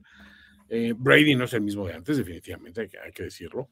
Y aparte, creo que cuando una paliza así es, por eso te, te preguntaba del juego de Saints, que es creo que la de los más recientes, este, donde pierde por mucho, porque no es lo mismo perder por 28, 30 puntos eh, en la recta final de la temporada regular que al principio. Al principio es un tropiezo que es puta, o sea, urgen un chingo de ajustes, puede haber muchas cuestiones de, pues, andamos faltos de personal, etcétera.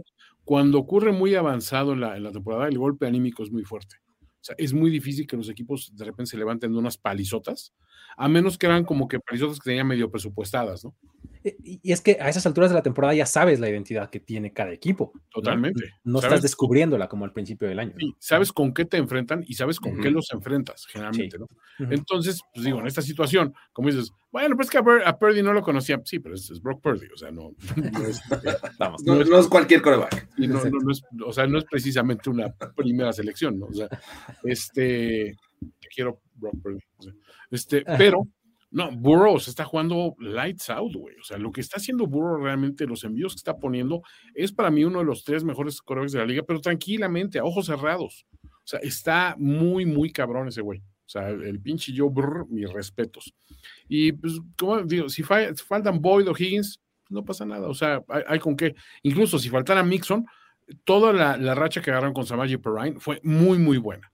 Y aparte tampoco puedes decir, bueno, es que hay que presionar y tienen a Vita Bea y tienes, pues, a ver, espérate, la línea ha mejorado horrores. O sea, le están dando la diferencia de los primeros cinco juegos de la temporada. O sea, ahorita ya le están dando un segundo y dos décimas más por down de, de, tiempo para lanzar. ¿Sabes lo que hace Joe Burrow en un segundo punto dos? O sea, o sea, es lo que hacen muchos tuiteros en su noche de bodas. O sea, está, está tremendo lo de, lo de los Bengals. Realmente son un equipo que tiene eh, una racha en, los, en, las, en el último mes, digamos, en estos últimos cinco partidos que han ganado, que es notabilísima. Y están enfrentando a unos Buccaneers que están faltos de ritmo, faltos de identidad en este punto, porque ya no sabes específicamente cuál es la fortaleza del equipo. O sea, decías, bueno, es que, defensiva, ya no. O sea, la verdad es que esta defensiva deja mucho que desear muy seguido. Bueno, ahí está Tom Brady, sí, o sea, ahí está Tom Brady, no le puedes faltar al respeto porque en cualquier momento te saca un partido. Te lo saca si está cerca. El problema es que si te vas abajo en el marcador 28 puntos, como le pasó la semana pasada, pues ya está muy complicado. Pues, tú lo dijiste, Luis, la semana pasada dijiste, a ver, Tom Brady necesita, con, con dos posesiones te puede dar mucho, pero tiene que mantener el juego a esa dentro de esas dos posesiones. Y aquí el problema es que van contra una ofensiva explosiva. Y su defensiva, que era la que los mantenía entre los juegos. A ver, este año, ¿cuántas veces he dicho el nombre de Tevita tu de tu hipolótumos, ese bajate, Fejoco Faletau Vea, completo? ¿Por qué? Antes lo decía frecuentemente porque era un pinche baluarte que consistentemente hacía jugadas grandes. Ahora ha estado flojón, de repente fuera, de repente regresa, tiene un juego dominante, vuelve a perder esos otros dos. Esta defensiva en total es un underperformance que se está reflejando en que la ofensiva también, que, que no está precisamente de lo mejor, pues digo, no, no, no, vas a ver, no vas a ver una potencia como eran los Bucks en algún momento contra unos Bengals que sí tienen todos los tintes de una pinche potencia. Y del otro lado, la defensiva de los Bengals eh, está haciendo las cosas bien. O sea, creo que está continuando con lo que hizo la temporada pasada, que es sin tener estrellas, de manera eh, total, en equipo, como conjunto, hacen las cosas muy bien, ¿no? Su pass rush sale a relucir cuando lo necesitan, su secundaria igual. O sea, realmente son un equipo bastante completo. Creo que no deberían de tener muchos problemas para manejar a los Bucks. No sé, ¿cómo lo ven? Y ambos están peleando por el primer lugar de su división, pero creo que se les nota la necesidad a los Bengals más que a los Bucks. Es que yo creo que eh, deberían de ganar los Bengals. Voy, voy Bengals con Joe Brrr. Listo. Vámonos con los Bengals entonces. Nos quedan tres partidos eh, por analizar. Desde mi punto de vista, los más sabrosos de esta semana. Eh, Detroit Lions en New York Jets. A ver. Detroit Lions en New York Jets, el equipo más caliente de la liga son estos Lions. Contra un equipo que poco también se nos ha caído a pedazos. Según yo los Browns. un poco también se nos ha caído a pedazos, pero literalmente, pues, o sea, sus, sus jugadores han ido cayendo por lesiones y demás. Y aún así mantienen un, como una cohesión un something que los hace bien interesantes de ver, bien atractivos de ver a estos Jets, ¿no? Eh, Detroit ha ganado cinco de sus últimos seis partidos y este es casi, casi un duelo de playoffs, porque el que pierda se va a complicar muchísimo, muchísimo las cosas. O sea, están 6-7 los Lions y 7-6 los, este, los Jets. Los Jets. Sus respectivas divisiones y conferencias, este, se meten en un montón de problemas si, si, si pierden este partido, ¿no?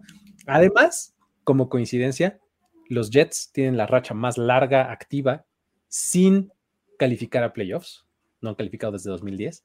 Y los Lions tienen la racha más larga activa sin ganar en playoffs. No han ganado desde 1991. Entonces. Estaba todavía Barry Sanders, ¿verdad? Exactamente, imagínate, ¿no? Herman Moore. Este, exactamente, este Rodney, Rodney Pitt. Exactamente, sí, sí, perfecto. Entonces, eh, gracias a, a, Jesús Niebla, que, que le manda a, este, a sus luchones el, el, apoyo. Este, ¿Quién va a ser el coreback de los Jets, amigos? Las costillas de Mike White le van a permitir. Este, Joe Flaco regresa a la titularidad o no. Este, ya se dijo que, que eh, Zach Wilson va a ser por lo menos backup en esta ocasión, ¿no? Este, es lo que hay. Es lo que ¿Qué va a pasar? ¿Cómo lo ven, amigos? Eh, me parece que como viene jugando esta defensiva de los Jets, podrían hacer algo para que este juego fuera divertido. Sin embargo, me cuesta trabajo eh, creerles viniendo de un juego tan intenso, porque le jugaron con una gran intensidad a los Bills. Eh, y de ahí salieron algunos, algunas lesiones, una la de Mike White, otra Quinn Williams, y me parece que esta defensiva de los Jets podría pesarle el jugar contra una ofensiva que está cada vez jugando bien, que tiene uno, dos y hasta tres en el, punching, en los running backs. El juego terrestre me parece que es una de sus ventajas con una línea ofensiva muy, muy buena. Y lo que estaba haciendo, o lo que está haciendo Jared Goff es impresionante. Vi esa, esa anotación este, que le lanza, bueno, ese pase que le lanza a, Williams, a Jameson Williams tiene un gran sentido de la anticipación. O sea, está leyendo a tal grado los safeties, bueno, en este caso, en esa jugada específica, lee los safeties y lanza el balón justo cuando Jameson apenas está pasando al lado de, de los safeties. O sea, ya sabe que va a estar esa zona libre y que para allá va su receptor pocas veces ves esta, esta situación en los corebacks actuales. Muchos prefieren ver ya este, el hueco o eso, esa anticipación en ventanas cortas, no en este, lanzando largo. Y Goff lo está haciendo bastante bien. Eh, estaba viendo que, aparte, Goff puede ser uno de los que eh, meterse al top 5 de, eh, que llegue a más, más rápido a las 25 mil yardas por, por, pase, increíblemente. Así es que, bueno, le ayudó Sean McVay un poco, pero lo que está mostrando este, en esta racha Goff me, me gusta. Y, y, creo que del otro lado, pues está esta incertidumbre de la ofensiva de los Jets. Dependen de lo que haga su coreback. Eh, aunque de repente tienen buenas actuaciones por, de sus running backs, me parece que sigues dependiendo de lo que haga tu coreback. Así que yo creo que los Lions van a volver a ganar. Sí, o sea, el castigo que le metieron a White la semana pasada fue atroz, O sea, no hay otra manera de decirlo. Y, sinceramente digo, ok, a lo mejor los, los Lions no son tan contundentes, eh, pero pues tienen pass rush. O sea, digo, y cuando Hutchinson sale inspirado, pues tienen con qué. La defensiva de los Jets, por supuesto que los puede mantener en el juego. Ahora, pero, pues, o sea, hay un par de, de hay golpes eh, especiales. Y sí, o sea, la, Penny. La, Penny Special. La Penny Special. O sea, es que es cuando ves que un equipo dices, a ver, güey, o sea, neta, ¿quiénes somos? Somos los Lions, como dices, no han ganado de playoffs. Algo tenemos que hacer, güey. y está bien que se vuelvan a lo mejor este equipo que hace cosas extrañas. De... ¿Te, acuerdas, ¿Te acuerdas de los Falcons de Glanville? de el este, ¿cómo se llamaba? El, que este, vestía todo de negro, ¿no? Y Andrew Ryson y todo ese rollo. era, era, esta defensiva de eh, que le llamaban de, de, Blitz Grits o algo así, sí, cómo? sí, sí, o sea, sí, porque pues eran, o sea, eran grits por los sureños, todo pero tenían, tenían un, una, una ética de trabajo, vamos a llamarlo así, muy peculiar, güey. O sea, era un equipo que dices, pues no es que eras súper talentoso, es como que quiere ser los, los Raiders de la otra costa y, hacia el sur, pero algo tienes, o sea, tienes con qué responder y se acaban extrañas jugadas y informaciones curiosas y no es que tuvieran el equipazo, pero te hacían cosas inesperadas y eran muy incómodos, era, muy incómodo jugar contra esos equipos y de repente equipos que eran potencia, de repente sufrían con estos Falcons y es pues, como, ¿por qué? Pues porque no era un juego convencional. Siento que los Lions tienen el material humano eh, una combinación extraña de juventud, de veteranía perdedora, pues porque vamos a hablar en serio, Jared Goff no es de que sea un perenne ganador, es un tipo que tiene una, un récord de por vida casi iban, ¿no? Y ah, genera muchos puntos, pero no te ganan los juegos, pero te genera muchos puntos y muchas yardas. O sea, tiene como que muchos elementos que dices, si en algún momento se conjuntan, o sea, y encuentran una tormenta perfecta para aprovechar esas habilidades y esa inventiva que tienen, sí, te pueden pegar y te pueden pegar bien. O sea, la semana pasada fue muy clara la diferencia entre equipos, ¿no? Y creo que con estos Jets, o sea, les duele. Yo, yo siento que, si llegaran con White sano, una cuestión un poquito más, más clara, creo que les vería más posibilidades de las que tienen. Pero este, sí, o sea, yo también estoy con George. Considero que los Lions deben, deben imponerse un poquito más, ¿no?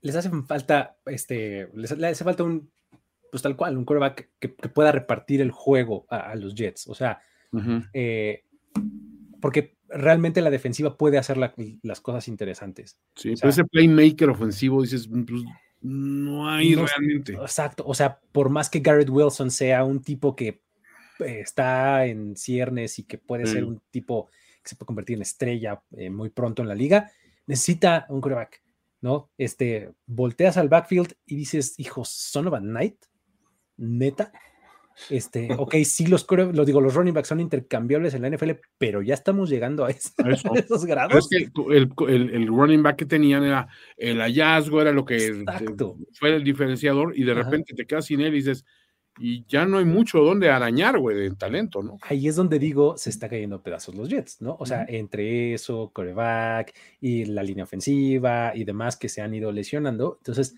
realmente eh, ahí es donde, donde flaquean los Jets y en donde creo que... ¿Qué pasó, flaco? ¿No? Van, a flaquear este, este fin de semana, probablemente iniciando yo flaco. Este, ahora, creo que esta defensiva con Sauce Gardner podría hacer las cosas interesantes, insisto. Fíjate, Jared Goff viene de enfrentar a la defensiva que es la número 32 en, en, en jugadas de play action, ¿no? Que es algo que hacen mucho este, eh, en Detroit, ¿no? La 32, ¿no? En casa, en el domo, En condiciones súper controladas, etc. Ahora, van contra la defensiva número uno contra el play action, que son los Jets. Obregoides. De visita, con frío, en el exterior, o sea, abusados ahí. En una de esas, Sos Garner hace un poco de las suyas, ¿no? Pero bueno. Ahí está Robert Sale. Este, ¿Cómo no? Sí, sí lo recuerdo. Deja ver la foto. Este, debo tener su foto. Sí, todos tenemos fotos con él. Sí, efectivamente, ahí está. Lo, recuerdo muy bien. Este. Um, eh, um, no sé, creo que, creo que los, los Lions pueden, este, eh, pueden imponerse sin, no sé sin problemas, pero sí con cierta claridad al final del juego. O sea, creo que la defensiva va a acabar. Ahí está, mira. Está Robert Sale. La foto. Eh, César Rodríguez, acá este, en los comentarios y foto con todos nosotros ahí en el juego en México. Este, um, ¿Qué opinan, amigos? ¿Quién creen que se lo lleva a Detroit? Yo creo que sí. Ganan los Lions. Cerrado, pero voy Lions. Yo también creo que los Lions ganan. Eh, listo. vámonos con los últimos dos. San Francisco 49ers en jueves por la noche visita Seattle en este partido que es por el título divisional. Y lo digo porque si los Niners ganan, aseguran el título divisional de la NFC West en este año. La leyenda de Brock Purdy podría crecer todavía más de lo que lo ha hecho en los últimos días. O sea, si no hemos tenido suficiente en los últimos, ¿qué? 8, 10 días de Brock Purdy, nos lo rejetan en jueves por la noche, horario estelar, todo el mundo viéndolo. Entonces, eh, más Brock Purdy, ¿no? Este, inyectenlo en mis venas, el tipo lo está haciendo bien. Vamos a ver qué eh, podemos esperar contra él. vamos a ver si Tariq Gulen eh, se lleva una intercepción de Brock Purdy o no. Este, ¿Qué opinan? ¿Cómo lo ven? Toño, ¿por qué debemos de creer en, Brock Purdy y no en MVP Gino? refiéranse a él como Big Cock Brock. Big Cock Brock. ok, ok. Ya, tuvimos a, Big Dick Nick. Big Cock Brock es nuestro, es nuestro hombre. Porque, digo, simplemente porque lo que vengo diciendo toda la temporada, este equipo de los Niners está muy lleno de estrellas. Y, todos le han manifestado a, Purdy de, wey, we got your back. O sea, haz, haz, lo que sabes hacer, no quieras inventar el huevo frito, no te creas tu propia publicidad. O sea, eh, perdón, sigue siendo Mr. Relevant, pero, o sea, sigue siendo un pendejo, pero es nuestro pendejo.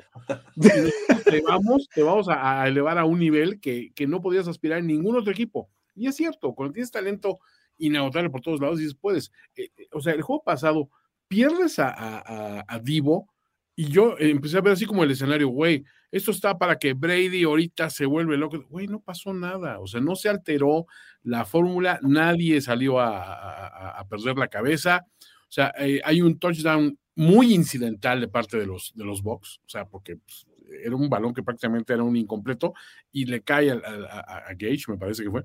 Dices, o sea, hubieran hilado otra blanqueada con otra actuación de la defensiva arrolladora y una ofensiva que marcha bien. O sea, yo la verdad es que estaba viendo las, las series ofensivas poniendo mucho énfasis en fijarme en Purdy y dices, güey, pues es que el güey no es de que tenga el brazo, pero pone el pase preciso de 10, 15 yarditas donde lo necesitan, este, Kittle está mucho mejor, en mucho mejor forma de todo lo que vimos en la temporada. Ayuk es, tiene mucha velocidad, entonces puede regresar y rescatarte un mal pase en ciertas circunstancias. Este, o sea, tienen muchos elementos para decir, pues sí, se puede. Y cuando todo falla, pues tienes a Christian McCaffrey, güey. O sea, no, no te preocupes. Del lado defensivo ya ni hablamos, güey. O sea, es, es una, una pinche máquina. Del lado de los Seahawks, ahí lo que les juega es esto. Uno, la jetatura, la pinche paternidad que tienen en los últimos 20 juegos, 25 juegos contra los Niners, que sí, la pinche Sopi les tenía muy tomada la medida, pero también hay que reconocer que pues, ahorita llegan en circunstancias muy distintas, llegan con un Seattle a la baja, unos Niners a la alza, una defensiva de, Seattle que había empezado muy bien y como que se ha ido cayendo, una defensiva de Niners que ha ido más que subiendo, subiendo, subiendo, o sea, todos los elementos, incluso la ofensiva, o sea, fuera de la constancia que es este los, los, los receptores de Seattle, el mismo Gino no se ha visto tan a gusto. Ahora, quiero ver a Gino con la presión que va a hacer, güey, porque pues, la presión está muy cabrona ahorita, o sea, por donde le veas.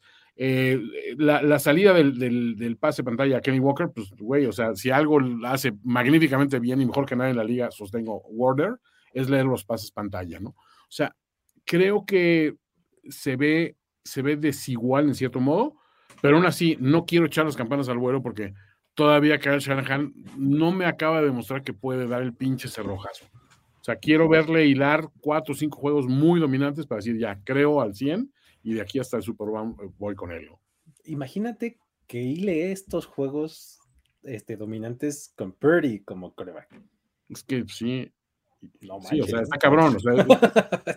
y sin Divo Samuel, porque Divo Samuel parece que no va a regresar. No, no, no, no. O sea, Divo Samuel creo que lo van a guardar. Y, y hacen bien. Los playoffs, exacto. honestamente, digo, si los puedes, si te puedes aguantar y decir, bueno, pues aguanta, nos la llevamos con, con el que esté. O sea, digo, pues lo vimos cuando, con la lesión de Elijah Mitchell, de repente se caen, pero empiezan a surgir otras alternativas. Empezó Wilson y salió Wilson y después regresó Divo. O sea, como que tienes, tienes profundidad. Aprovecha la profundidad que tienes. ¿Cómo lo ves, Jorge? Lo veo complicado y, entiendo el tema de, Purdy. Eh, eh, ha, sorprendido, esa es la palabra. Creo que ha sorprendido que un, un quarterback eh, seleccionado al final del, draft esté jugando de esta manera y ante una necesidad, pero es, una realidad también que está rodeado de mucho talento. Uh, ¿Quién quisiera tener en, su debut a un Christian McCaffrey, a un Divo Samuel, a Brandon Ayuk y, y George Kittle que están jugando bien?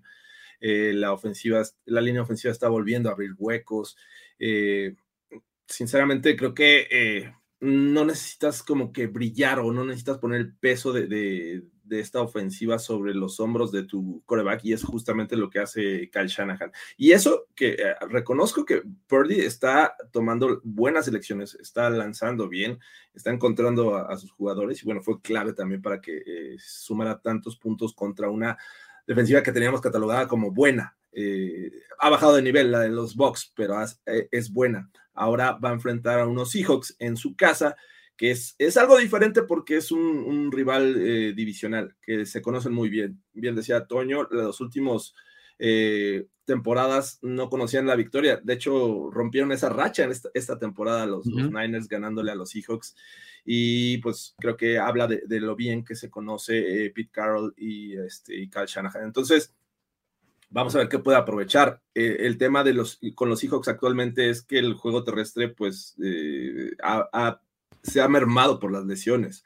No es la misma producción y creo que cuando pones a Gino Smith en una situación en la que tienes que ser el héroe, me parece que cuando empieza a flaquear, ¿no? O sea, ponlo en situaciones fáciles, en situaciones que no tenga que elegir de, entre varios jugadores y te va a funcionar, pero cuando recargas todo el peso en Gino Smith, me parece que ahí es el tema.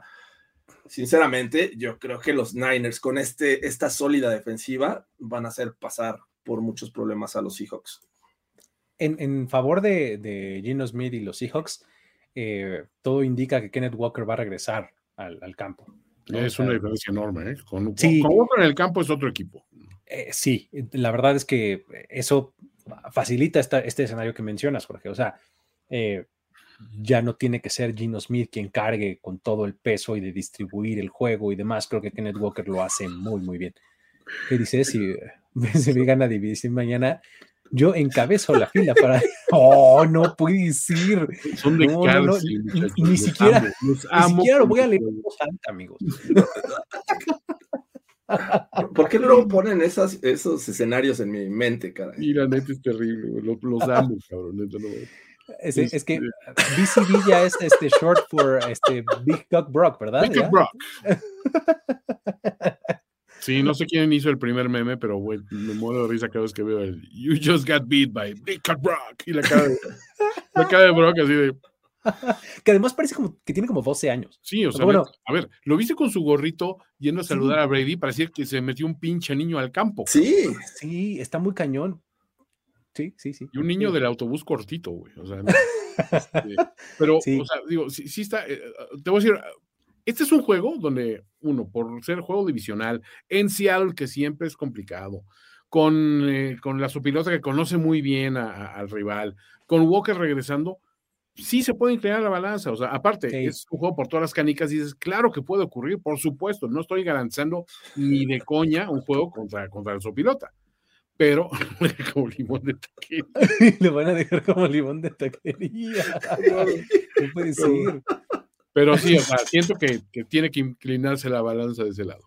Sí, creo que los Seahawks tienen todo para hacer un buen juego, ¿eh? O sea, yo no, yo no pensaría que esto, este, pues, ay, ya basta con Es que van a ser las 10, creo que. Sí, ya es este, horario. de la hora pico, ¿no? o algo así de, programa, este. Deberíamos hacer uno para miembros de este tipo. digo, no, no tiene que ver miembros, la palabra, pero miembros de YouTube. Para... Miembros de YouTube, me refería. Ah, vaya, ok. phrasing. phrasing. Eh, are, we not doing phrasing anymore? Is phrasing not a thing? este. ¿Qué iba yo a decir? Ah, sí, creo que los Seahawks tienen cómo hacer juego. Es decir, los 49ers no deberían salir confiados porque no, no, no. Estos son, además en prime time, no sé si se acuerdan de esos partidos que eran así de súper poquitos puntos, no tienen tanto tiempo cuando pasaba eso, que se decidían por un bote del balón casi, casi, este, y en una de esas algo así sucede. ¿eh? Y más si salen de verde limón. ¿Es el caso? ¿Sabes? No sé, pero regularmente en prime time eh, suelen sacarlo. Deja hablar de limones, Lemon Party. Ojalitas no. Este, ojalá Lemon squeeze. Por, por, el, este, por el bien de nuestras retinas. Pero bueno, eh, ¿qué dicen, amigos? ¿Ganan los 49ers o los Seahawks? Yo voy Niners, ya saben. Sí, yo también creo que ganan los Niners. Buena forma de abrir la semana, ¿no? Suena por lo menos atractivo. Yo también creo que ganan los 49ers. Este, y con fíjate, ya tendríamos el segundo campeón divisional de, esta temporada. Último partido que nos queda: Miami Dolphins visitando Buffalo. Juego. Buffalo asegura lugar en playoffs ganando. Ya, así. Ahora, eh, si empatan, eh, dependen de otros resultados que involucran a los Chargers, a los Jets y a New England, ¿no? Ahora, al mismo tiempo, este, tenemos eh, este escenario en donde este es el juego de venganza del home field advantage. No sé si se acuerdan que en la semana 3 los Bills fueron a jugar a Miami en el calorón y los pusieron en el sol y demás. Bueno, ahora, ahora Miami va a tener que ir a Buffalo en una temperatura bajísima a sentarse ahí en las bancas, este, a congelarse. O sea, imagínense. Más baja que, los comentarios de este chat. más baja que, que las bajezas que están poniendo aquí. Este, ahí les va. Este, eh, Miami llevó bancas con calefacción al partido de Sunday Night Football en, en el SoFi. A California. ¿Se puede? Eh, imagínense eso. O sea, Algunos lo hizo los Cowboys. En, sí, los Commanders hacían eso, los Cowboys, y sí, sí, sí. O sea, sí, se puede. Pues ahora, les llevaron a, este, a, California. Desde 2017, Miami ha jugado siete partidos con temperaturas inferiores a los 40 grados Fahrenheit, es decir, 4.5 grados centígrados. Ajá, siete partidos. De esos siete partidos están cero ganados, siete perdidos. Pues Además, esos partidos los han perdido por 18.7 puntos, o sea, no están ni cerca. No, ni cercanos. Ahora, en Búfalo se esperan temperaturas que rondan los 20 grados Fahrenheit, o sea, menos 6.7 centígrados, con nieve y toda la onda. Sí, no es precisamente South Beach, es lo que estás diciendo. Imagínate. Ahora, Búfalo ha ganado los últimos cinco duelos en casa contra Miami. Y las, de, las derrotas, o sea, las, estos partidos de este, que han ganado los Bills, han sido por un promedio de 17.6 puntos. O sea, tampoco ha estado cerca. Entonces, todo apunta a que Buffalo podría imponerse con cierta facilidad. Si a eso le sumas el hecho de que los Dolphins no necesariamente están pasando por el gran momento que estaban teniendo hace probablemente un mes, ¿Qué ven ustedes? ¿Cuál es el análisis después de todos estos datos que yo les aventé? Veo que en vez de, o sea, las bancas calientes no va a bastar, güey. O sea, agarren las hieleras de Gatorade, tiren el Gatorade, pónganle mole de olla. Este, no sé, güey. O sea, es que, ¿qué, haces? O sea, es que es, es una situación donde sí es claro que a un equipo le pega muy cabrón el frío. O sea, eso ya es, muy obvio. Y otro, pues digo, no es de que se la pase bien, pero pues no, no le es ajeno. Exacto, así viven. Entonces, fuera, fuera de que los Dolphins vayan a entrenar, no sé, en una bodega de, de, de paleterías, la Michoacana toda la semana, güey. O sea, o sea, creo que, que, o sea, lo veo muy complicado. O sea, lo veo muy complicado para Dolphins. Aparte, digo, este, este, mm, esta zanahoria así que están siguiendo, que es, eh, eh, o sea, la, entrada a playoffs, creo que a McDermott como que ya le viene muy bien. O sea, es un equipo que ya pasó, siento esa, ese bache que tuvo, va un poquito retomando el curso y, un poquito también se enfrió esa narrativa que tenemos de los Dolphins de tú a MVP, este, todo bien, o sea, el, el equipo a vencer. O sea, Waddle se ha desinflado un poco. Tyreek sigue con una forma impresionante, mis respetos pero incluso sus, refacciones 49ers de, los corredores no están a la altura. La defensiva, pues no está jugando precisamente de lo mejor. Y del otro lado, pues, güey, pues, Diggs, hasta vimos a Dawson Knox, o sea, todo el mundo aportando de una manera distinta. Y pues, Josh Allen, pues regresando a, a, como arrancó la temporada, ¿no? Se ve feo. O sea, no veo un panorama muy halagueño.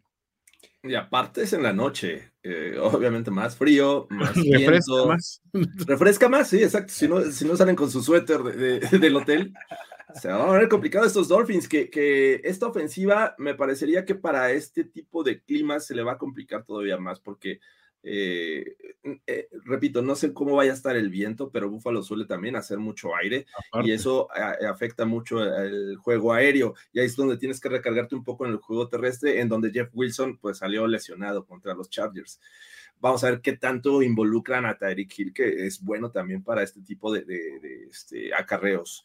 Eh, pero bueno, creo que me, he dado cuenta de que estas tres visitas, bueno, ya llevan dos los Dolphins y esta es la tercera de forma consecutiva, la han pasado mal. Y les ha tocado, a ver, la defensiva de los Niners, sabemos que es una de las mejores y, lo hicieron saber, pero los Chargers, que decíamos, estos Chargers nos van a decepcionar, nos decepcionan una vez, nos decepcionan dos veces y les seguimos creyendo cuántas veces, pues los hicieron ver mal. ¿Cuántas ocasiones pasaron el medio campo? Eh, realmente fueron contadas en el juego contra este equipo en Los Ángeles. Eh, creo que el tercer cuarto fue la primera vez. Fue la primera vez. Y, las en la siguiente jugada, sack y los regresaron a su propio campo. Las que rebasaron fue eh, anotación y fue el fumble recuperado y otro el, bombazo, pero sostenidamente no rebasaron el medio campo. Y creo que contra los Bills están jugando, pese a algunas lesiones clave, están jugando mucho mejor es rival odiado, van a sacar ventaja de todo, van a querer presionar a Tua. Eh, y creo que es, es un, son factores en contra de estos Dolphins, ya mencionados muchos, y, este, y creo que los Bills están en mejor momento en, esta semana 15 que los Dolphins. En, favor de los Bills, yo diría que también, bueno, más que en favor de los Bills, en contra, eh, en contra de los Bills, este, eh, vienen de un partido súper súper eh, complicado contra los Jets, en donde físicamente fue un, este, un vaivén de golpes, este, o sea, viene un juego muy físico, pues, ¿no? No sé si algo les, pueda pesar por ahí, ¿no? O sea, es, es, algo que, este, que a lo largo de la temporada, o sea, de la acumulación de desgaste que traes de toda la temporada, le sumas este último, en una de esas este, podrían aprovechar los Dolphins para con la velocidad que tienen poder contrarrestar un poco eso, ¿no? O sea, a los Dolphins tampoco le hicieron cariñitos la semana pasada. de acuerdo, de acuerdo, absolutamente, ¿no? Entonces, y, la, la, ofensiva de los, de los Bills me gusta mucho cómo han ido este, mejorando. O sea, creo que se, esperaba como que a lo mejor una baja con la salida de, de Von Miller por la lesión, y creo que se han, se han mostrado, o sea, como que más asertivos, más efectivos incluso. Sí. Pues bueno, eh, ¿quién, ¿quién, gana, amigos? ¿Qué creen? Bills. Billy, Billy. Dolphins. Voy, voy Bills también, sí. Yo también creo que ganan los Buffalo Bills. Eh, um, y uh, con eso llegamos al final. Con eso, además, los eh, asegurarían ellos eh, boleto de playoffs. Y con eso llegamos al final. Eh, gracias aquí a eh, Carlos Gorospe que hizo su, donación de 25 pesitos, que como ustedes ya lo saben y si no les recordamos, cada una de estas donaciones va en favor de Yayo Rocha, que está en un momento de necesidad, la verdad. O sea, ¿qué más quisiéramos que, que poder aportar muchísimo más? Estamos haciendo todo lo que podemos. Esta es una de las cosas que vamos a hacer estén pendientes porque seguramente se nos van a ocurrir otras para poder apoyar esa causa. Esa suma de 100 mil dólares no es una cosa menor. Entonces, estos 25 pesos, los 40 pesos, los 100 pesos, lo que sea que ustedes puedan donar a través de estos superchats va a ir directo a la cuenta de eh, Yayo Rocha, que también les estoy poniendo acá en los comentarios. Si ustedes prefieren hacerlo directamente por ese medio. De hecho, es eh, mejor. sí, exactamente. O sea, denle, o sea, háganlo. Eh, es, una muy, muy buena causa. Y este, ahí está, eh, como nos dice Itzel, también en, su cuenta, aquí, muchos otros creadores este, de contenido de NFL están haciendo, teniendo iniciativas igual. Este, por ahí leí que Ulises va a dar todo lo que ingreses por medio de su canal de YouTube. Este, eh, Mau de, de Fantasy, de Estadio Fantasy también va a entrarle. O sea, podemos por esta causa, porque la verdad es que es bastante, eh, bastante noble. ¿Qué, más quisiéramos que, que, este, que todo saliera bien? ¿no? Em, Además de todo eso, eh, recuerden suscribirse a NFL Game Pass, que esta semana tiene una gran promoción de 16 partidos solamente por 20 pesitos. ¿Sale? Con todo eso, llegamos al final de este episodio, amigos. Muchísimas gracias por haber estado por acá. Playbook es presentado por Game Pass. Jorge Tinajero, Antonio Sempere y Luis Obregón se despiden de ustedes. Nos vemos. Bye bye. Playbook de primero y diez presentado por NFL Game Pass. Tenemos que despedirnos, pero nos veremos pronto en otra lectura a profundidad de Playbook, Playbook de primero y diez. El análisis previo más profundo de la NFL. Jorge Tinajero, Luis Obregón y Antonio Sempere. Let's go, fellas. This is it. Hey,